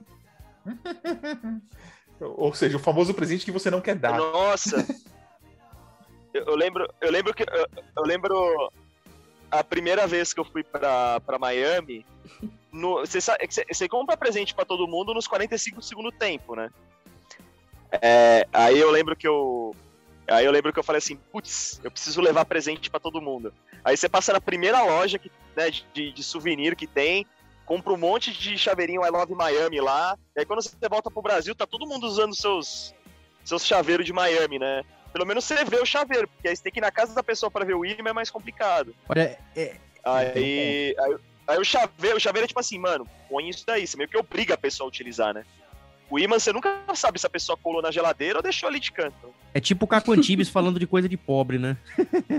Nossa, eu tenho muito chaveiro guardado. Não, não, eu não vou nem inventar dessa vez, porque, meu, é. Isso que o é Danilo é fala, eu, eu, penso muito em Caco tipo, Antibes falando, né? Já pensou? Assim. É que pobre é aquela pessoa Gente, que quando ganha o chaveirinho fala, é, é de fora do país. De, de bolsa. E aí, né, você vai carregar 3 quilos de chaveiro na, numa chave da casa, do carro.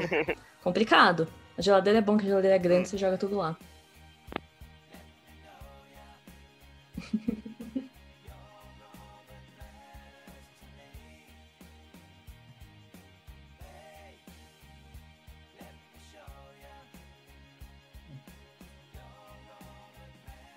É, isso é verdade. Pelo menos a geladeira fica bem enfeitada. Muito específico. Eu gostava de comprar. Eu gostava de comprar fichinha de poker. Pô, aí é legal, hein? Então, ah, isso é legal. Então, tipo, eu tenho de Vegas quando uma, uma amiga minha foi. Eu tenho de. Sou fã. De, onde foi? Uma no, da Califórnia. Tenho várias, várias pessoas que me trouxeram. Então, tenho guardado isso aí. Em São Paulo, inclusive. É. Eu, eu não. Eu, se eu vou comprar uma coisa para mim para lembrar do local, eu compro sempre a camisa do time Aí local. Sim. Por exemplo, eu tenho a camisa do, do Lublin Star, não sei das quantas lá. que é o time de futebol que tá, tá na terceira divisão da Polônia, eu tenho a camisa.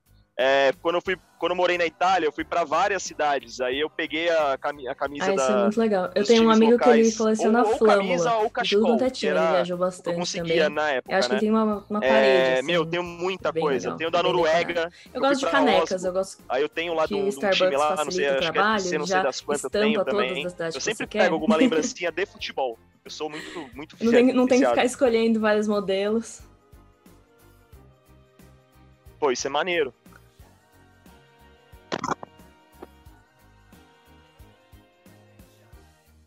Ah. né, Maria Fernanda? Perfeito. Ah, temos algumas perguntas aqui para o chefe, né? A Marina que, nossa, a Marina é sensacional, né? Todas as perguntas que ela faz são incisivas, né, provocantes, né, é, é, é, provocantes, diretas. Nossa. ela falou, quer saber a opinião de todos. Quem pede carne bem passada no restaurante pode ser considerado Não. gente? Por favor, discorram. Quer, você quer carne bem passada? Come carvão, Olha, cara. cara. ah, não. Que não é queimada, é bem passada. Aquela sola de sapato bonita. Come carvão, então, porra. Você sabe. Você sabe que tem um negócio, desse negócio de pedir bem passado, né? É porque é, as pessoas têm um pouco de insegurança de comer carne mal passada em local, dependendo do restaurante. Né? Fala assim, ah, não vou comer mal passado porque pode ter bactéria, essas paradas. Aí as pessoas preferem pedir uma carne, vai, sei lá, um ponto para mais ou, mais ou bem passada, né? Eu, eu tô ali, desculpa a palavreada, mas eu tô cagando. Se tiver que passar mal, a gente passa mal. Morrer não, não tem vai. lugar que é. pelo menos é vou comer uma carne suculenta. Isso. Né? É tipo, E a outra, legislação, o cara Se a vê carne que você for tá boa e eu servindo um morrer, hambúrguer. eu morri feliz. Exatamente. ponto, e te denuncia pra. Entendeu? Podia podia estar vigilância morrendo comendo tipo. salada, comer uma Jovem, salada calma. podre no buffet de churrascaria, comendo aquela merda, pra É. falar que eu tô sendo Carne saudável. moída, né? Tem E comer um negócio ruim. É, porque tem que ser acima, acima de 62 graus, porque, por causa da, da temperatura de segurança da carne. É, isso o, o pessoal não. tem. E aí O você pessoal vê. nunca tá ligado, Dan. E aí você vê um Dan, O restaurante. pessoal nunca tá ligado que, o que o negócio Oi, de carne é, não é relacionado ao ponto, é relacionado à temperatura interna. Então, se, se a carne tá, por exemplo, 47 graus, é aquele chamado ponto menos. Mas não significa que a carne tá crua, a carne tá no, tá no pico de suculência. Não, isso também, eu acho Não, que tem um pouco aí- de ignorância até sobre a forma que as coisas são fabricadas. Tipo, a, indústria alimentícia não é qualquer coisa, é muita, é muita regulamentação, é muita. é, Meus, Mafê, perfeitamente. Os, caras acham que os, mata o boi ali na rua, é, né? ma- Mata o boi na rua e tem um meu, negócio. É. Meu, é tudo, é tudo cheio de legislação. O Brasil tem uma que é o CIF, né? Que é, a, que é o que avalia tudo, todos os produtos da, da indústria. E, meu, se não tem o selo do CIF, é, esquece, você não compra. Que é um selo, é, selo de identificação da fazenda lá, né? Que é o, que é o órgão regulador ali né, da Anvisa que ele que tem essa parte de comida. E aí, meu, toda a carne que você compra no mercado tem lá o selinho do CIF, ou seja, passou por uma baita avaliação, né? O- eu lembro que uma vez eu, Não tem, não eu já assisti aquele, aquele documentário, aquele, não foi documentário, foi aquele DVD do Marcos Bassi, A Magia do Churrasco, e o, o Bassi, ele, falou, ele falava muito isso, é, principalmente com linguiça.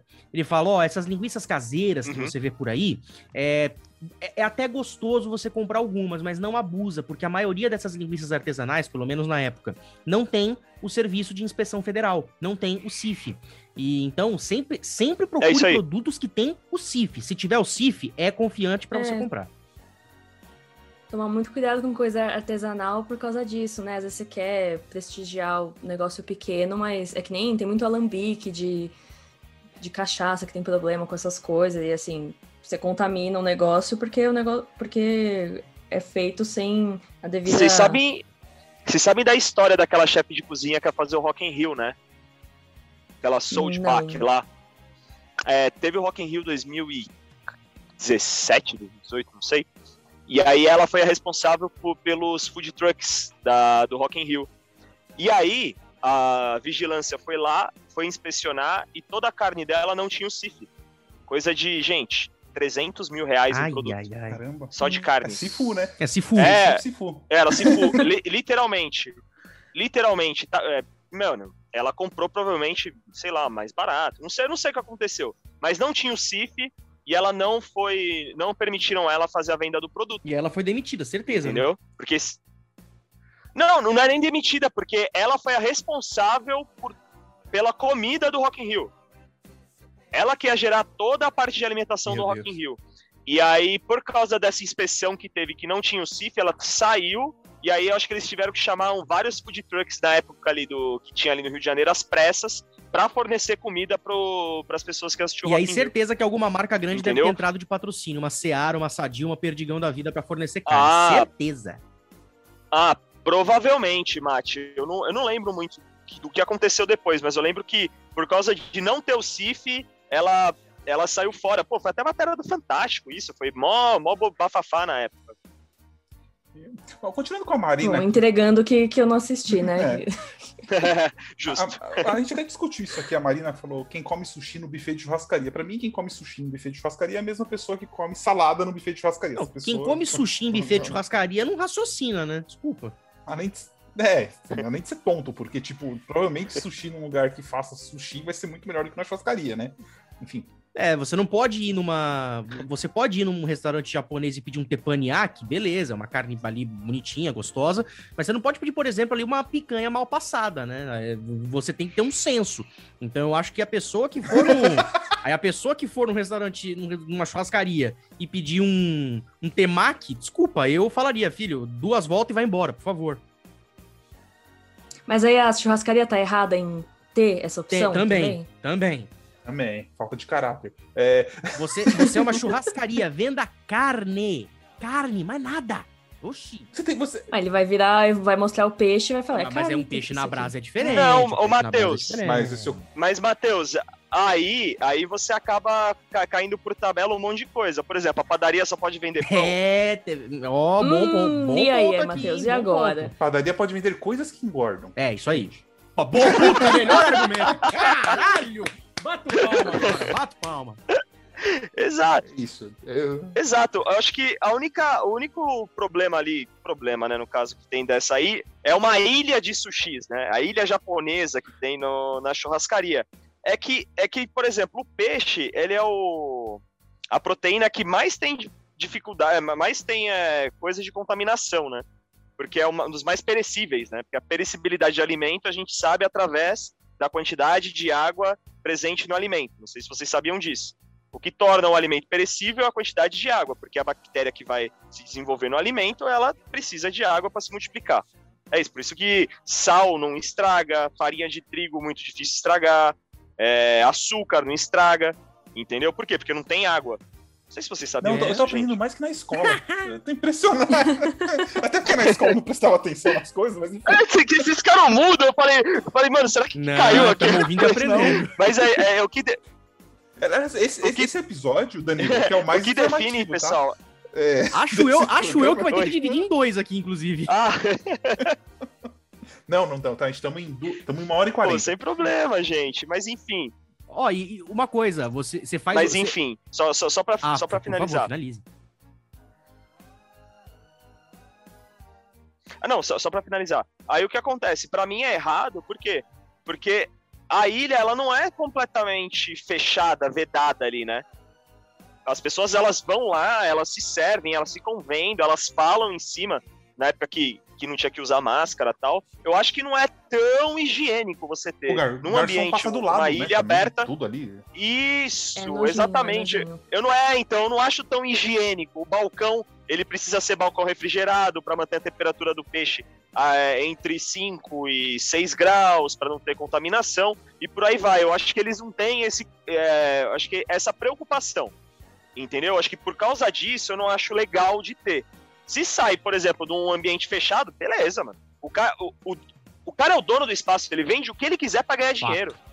Entendeu? Isso aí é indiferente se, se, se, ele vende, sei lá, língua de boi, língua de pato, qualquer coisa. Ele vai ganhar dinheiro? Beleza, é problema dele. Eu acho que é mais essa questão de de, de E ele que saiba distribuir o produto dele para não fazer alguma cagada, como por exemplo que você falou do peixe, de não manter a temperatura ideal, aí você come um salmão é. cru que tá acima da temperatura, de repente já tá contaminado e aí fudeu pro teu lado, e aí tem que ter, tem que ter esse bom senso na hora também, caso você vá fazer. Ó, outra... Exato, aí você passa mal, você é, nunca exatamente. sabe o que é, né? Se é da carne que tava estragada. Aí, aí, na dúvida, você nunca mais vai no restaurante perder um cliente. Toma aí no, no rabo. Mas enfim, é, aqui a Érica, a Érica que sempre participa com a gente, sempre ouve nossos episódios. Um beijo para você, minha manguinha. Ela tá part... Trairagem, é... mandou, mandou pergunta da trairagem essa aí. Não, mas ela, ela queria, ela, ela queria saber aqui, qual comida que você, chefe, não come de jeito nenhum, nem pagando milhões, nem recebendo a posse das Ilhas Maurício, que futuramente se Olá, chamarão trairagem. Ilhas Vinícius. Trairagem, trairagem, trairagem, trairagem. Falei pra ela, isso é trairagem. As ilhas se chamam Vinícius e não mais Maurício. Cara, eu não, eu não como inseto. Por exemplo, se eu for lá para Tailândia, Laos, Laos, gente, pega para ver as comidas típicas de Laos para vocês Vamos verem. Ver. É aranha frita, ah! é, é, Pô, mano, no Nordeste, no é Nordeste mesmo, tá na Jura, não é? Tá ah, então, a formiga eu como, cara, você acredita? Porque não é a formiga, eles pegam somente a parte do rabinho dela, né? Que é, a, que é a caldinha que parece um amendoim, mano. Já comi, é razoavelmente razoavelmente gostoso, tá? Ai, que bom Mas que um podcast ninguém tá vendo a reação aqui. é, é isso que eu tô pensando. Mas uma coisa que eu não como de jeito nenhum é sangue, é coisa molho pardo. Ah. Eu Bom, não como. a morcela você já pegou trauma, né? Então, exato, mas por exemplo, molho com sangue assim, eu não, eu não consigo comer né? Então, eu assisto muito Food Network aqui, aqui em casa, um, o canal que eu mais estou assistindo aqui agora, né? Acabou o jogo da Itália, eu coloquei. É, eu tava assistindo um programa que o cara ele foi numa ilha, e aí nessa ilha mataram um porco, e com o sangue do porquinho, eles faziam várias produções com, aquela, com aquele sangue.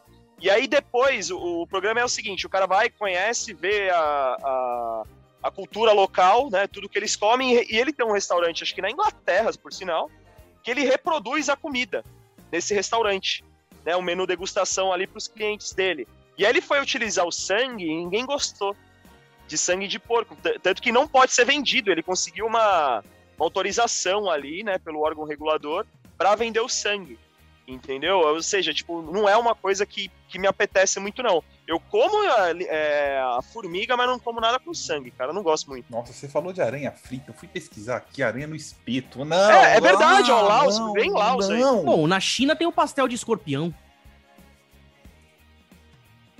Não, pelo amor de Deus. Gente, pra que uma amiga minha francesa ensinou Cargou. é que... Cargou. Ah, esse cargou é bom, mano. Cargou é bom. Uma manteiguinha. E quando eu fui experimentar, ela falava assim: não, mas ó, você tá na França, confia que se não fosse bom, a gente não fazia. Uhum. É. Então, quando você começar a ver no, nos menus lá, o espetinho da aranha, não sei o que, você já sabe que o rolê é mais certo. Olha, tem uma outra É, pergunta. não, mas eu não tenho essa de confiar nos outros assim, Depende, não. né? Tipo, Depende bastante. É, é, tem umas coisas aí que eu prefiro não confiar e me manter aí vivo aí, quem sabe, né? Ó, tem uma pergunta aqui no, no Twitter do Bruno César. Uh, que ele pergunta aqui, chefe, qual é. a receita que você tem de molho de queijo para jogar em cima de um bife ancho grelhado? Essa, até eu que não gosto de queijo, tô curioso. É, ah, você não deu. É ah. Uh, vamos lá, gente. O, os, os, melhores, os molhos de queijos mais fáceis que a gente tem é molho de queijo mole. O que é molho de queijo mole? Aqueles molhos que derretem, aqueles queijos que derretem. Por exemplo, queijo brie, mussarela, gruyère, é, gouda, steppe, todos esses queijos, eles, eles amolecem, por quê? É, é, são molhos fáceis. Porque a gente vai pegar uma, sei lá, uma xícara de chá desse, de, qualquer um desses queijos ralado, duas colheres de sopa de manteiga e duas xícaras de chá de leite. Simples assim. Aí você vai esquentar isso daí em fogo baixo, mexendo sem parar. Para quê? Para agregar a gordura do queijo do leite né, da gordura do queijo, do leite e da manteiga. E aí você vai fazer uma fonduta, que é o nome disso, fonduta, que é um molho, um molho grosso de queijo, tá, para colocar por cima das carnes. Esse daí é o é o mais fácil. Mas ah, eu tenho quero um outro tipo de molho, barari barará. Bom, aí você tem que fazer a base do molho bechamel, molho branco, né, que é o molho base, molho mãe para o monte de, de molho que a gente tem E aí sim você adiciona o queijo que você quiser. Quiser colocar o queijo gorgonzola, queijo roquefort, qualquer tipo de queijo ralado ou processado, você adiciona junto nesse molho mãe, que você vai ter um molho um molho de queijo bom para acompanhar uma carne. Aí, tá no... Aí, aí tá tipos, anotado né? então, você, o, tanto o Bruno César quanto quem está escutando a gente, fica aí a dica para você fazer o seu molho de queijo para comer com a carne ou então com qualquer outra coisa. É... E tem uma outra pergunta aqui do arroba xadrez náutico, xadrez underline náutico. Eita. Café, só com açúcar? Olha, filha, filha da mãe, ele sabe, eu só tomo café com açúcar. entrando no, entrando é no mérito coisa... da má fé, né? Chá ou café, né? É uma.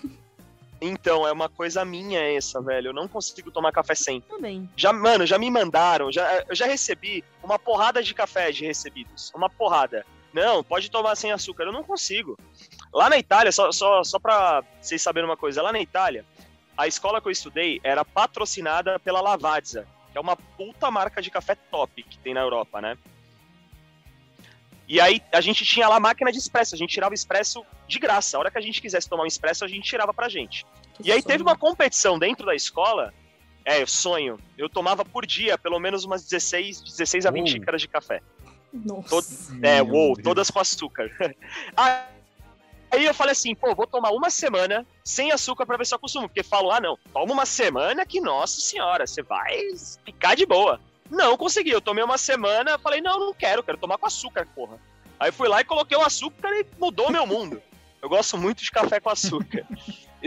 e lá na escola, e lá na escola eu ganhei uma competição dentro da escola, né, que eram 14, 15 competidores. Eu ganhei uma competição de café. A gente tinha que fazer um prato salgado de café, né? E eu fiz um bacalhau marinado Uau. no café, com espuma de café. É, foi bem top. Tanto que foi esse prato que eu fiz para entrar no DTX Brasil, que é uma competição que tem aqui, que tinha na GNT, ano não tem mais. Mas foi eu, eu reproduzi o mesmo prato e entrei na cara, competição. Eu lembro de... Ganhei a competição eu lembro lá. DTX, cara, quando, quando você fez o pastel de carne, cara. Aquele foi top, velho. Bombou, né, mano? Porque eu tive uma ideia. Oh, a ideia foi genial, né? De fazer Sim, ele aberto. totalmente. E o Claude falou uma coisa que é verdade. Em vez, Ao invés de vez... rechear, colocar o recheio por fora e a massa por cima. Genial aquilo. É, porque você ia manter toda a estrutura do pastel, porque ele ficava fora por um bom tempo até os jurados degustarem. Fazendo daquele jeito, a massa ia estar tá crocante, o recheio ia estar tá no esquema e daria para e deixar mais bonito. Porque se você fecha o pastel, é um pastel. Entendeu? Daquele jeito, tinha todo o sabor do pastel, só que de uma forma bem mais gourmet, assim, para fazer. E eu quase ganhei, eu perdi pro, pro cara lá que fez um hambúrguer. Nossa. E ele não ia fazer hambúrguer. Mano, ó, é, tem bastidor desse, desse programa. Ele não ia fazer hambúrguer, ele ia fazer tacacá, que é um prato de comida de rua do, do Pará, né? Ele ia fazer uma cápsula de tacacá e ele ia sair, mano. Porque os caras não estavam mais aguentando que ele só fazia cápsula, cápsula, cápsula, comida é, é comida molecular, né? E aí eu falei, Gilmar, mano, não faz cápsula. Eu ajudava os caras ainda nos bastidores, né? Falei, mano, não faz cápsula aí. Ah, mas eu vou fazer o quê? Eu falei, mano, faz uma. Você sabe fazer hambúrguer? Faz hambúrguer e batata frita. Não inventa, não precisa nem ter pão, cara. Faz um hamburguinho pequenininho, bonitinho de uma carne top lá, mano. A gente tinha várias carnes boas. Tinha carne de Angus, tinha carne, mano, só carne top. Aí eu falei, mano, você pega uma carne de Angus, pica ela na ponta da faca, bolei o hambúrguer com a própria gordura, não precisa adicionar mais nada, sela, põe um queijinho ali, uma batatinha frita e já era, meu irmão. Ele ganhou de melhor colher, mano, com a minha ideia. Bom, você pelo menos tem um royalty aí na vitória do cara, né? Ah, tem o royalty não, mas você sabe o que é, mano? Eu, eu não ligo para essas coisas, sabe? Eu fiquei feliz de ajudar ele, mano. Porque depois ele me agradeceu, chorou e falou, cara, se não fosse por você, eu falei, mano, conte comigo, eu sou muito aberto para tudo, de ajudar todo mundo. Eu sempre fui assim, sempre vou ser assim. E até numa competição valendo 100 mil reais, eu ajudei o cara. Eu podia tacar o foda-se e eu falar assim, não, irmão, vai lá que vai dar certo, o tacacá vai ficar top, hein? Não, eu não sou assim, eu, eu, eu sou muito honesto, Boa, sabe? Boa, isso aí. Muito bom. Acho que deu, né, gente? Podemos encerrar. Foi? Acho que. Tem, Demorou. Temos aqui. Vai passar o jogo do Palmeiras agora, duas né? Duas horas de programa. Palmeiras e Juventude. Poderíamos ficar aqui mais duas. Fácil. É, Sempre. fácil. Com fácil, certeza. Fácil, então já se sinta convidado para voltar quando quiser. É, vamos para nossos jabá, Danilo. Pera, pera, pera, pera, pera, pera, pera, pera, pera, pera, pera, pera, tem mais uma pergunta. tem mais uma Nossa. pergunta. Mais uma pergunta? Esse e... é o ponto, chefe? Manda, Matheus. ah, não, mano, pelo amor de Deus. Olha, ele esqueceu. Cara, isso daí eu não sei. Isso, né? Não, mano, deixa eu falar uma coisa para vocês. Eu não sei como isso viralizou tanto. Eu tô sendo bem sincero, velho. Eu não sei por que que isso viralizou. Não sei como que viralizou, tá? Mas já que viralizou, a gente aproveita, né? Fiz camiseta, junto com uma marca aí, de uns caras bem gente boa.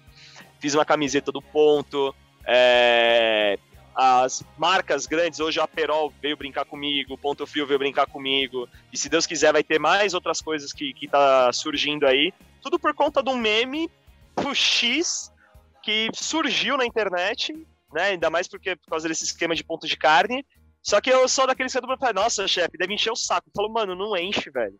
Para mim é importante ter essas coisas, porque já virou meio que uma marca, né? Assim como o legadão da massa é atrás do verificado, para mim é legal ter ter esse fandom, né, que o pessoal fala, que é do ponto. Qualquer coisa é ponto. Você, vai ter alguma coisa relacionada a ponto, vão me marcar. Isso daí para mim é importante, porque não é uma, não é uma coisa zoada. É uma coisa, né, tipo, que não tem, não tem malícia, não tem coisa ruim ligada a isso, né? É zoeira, e zoeira, eu amo zoeira. E para mim tá sendo de muito cara, tá sendo muito, muito engraçado, muito legal ah, mesmo. Cara, é, é, incrível como o pessoal comprou a ideia, cara, e aí as marcas estão procurando. Isso é que é legal. Você falou do Ponto Frio, falou da Perol, e foi o que eu te falei, cara. Já já tá alguma, alguma marca aí relacionada com carne te procurando, e aí o patrocínio tá feito, fio. Nossa, se Deus quiser, viu, Matheus? Eu quero, eu quero muito. Até hoje, até hoje mano, é, eu tenho uma promessa comigo que eu, que eu não tô bebendo bebida alcoólica, né? Até pintar a primeira, o primeiro esquema comercial, que ainda não pintou. Mas quando surgir, aí eu vou beber. que vai ser o dia seguinte. Fiz uma promessa, só vou beber. Não, eu já falei pra minha namorada, eu falei, amor, pelo amor de Deus, você vai ter que me aguentar. É sério, que eu vou beber. não tá escrito. Aí o churras tá marcado. No Matheus. Ah, com certeza. Fato, fato, fato, fato.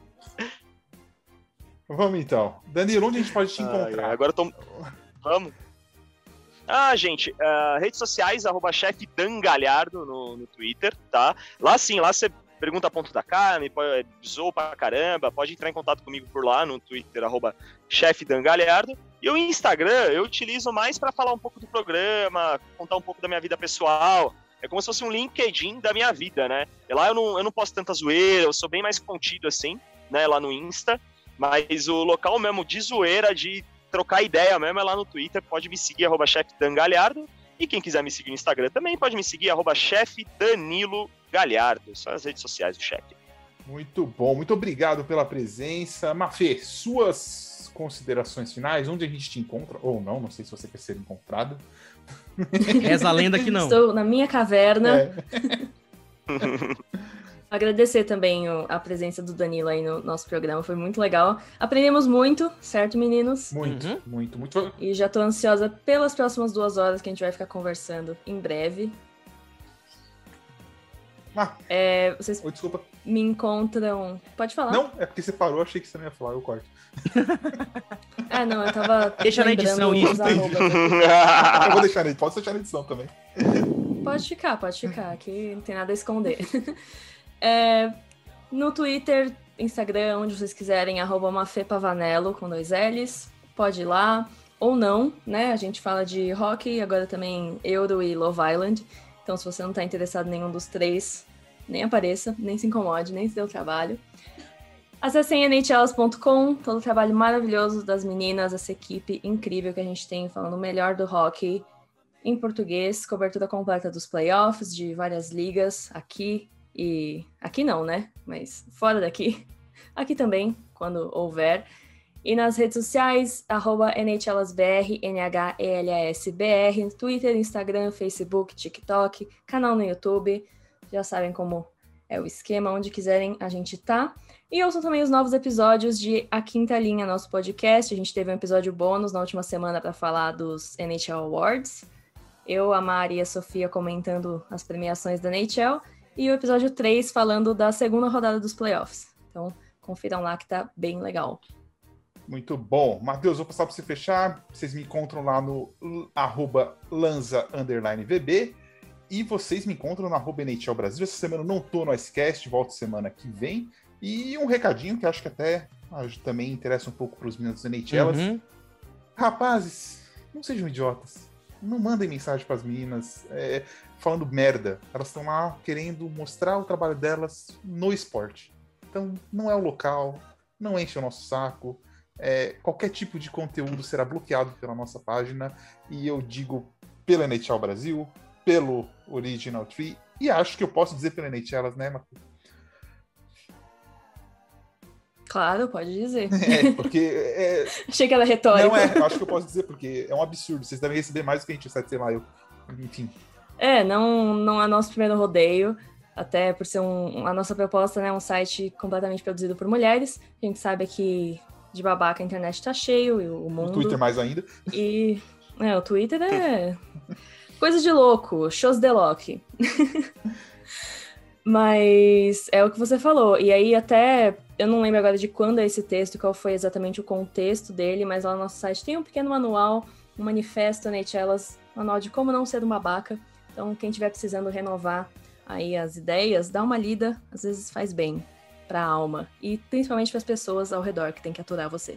Muito bom. Matheus, todo seu. Valeu então, Vini, valeu Mafê. Estamos de volta semana que vem para o episódio 14.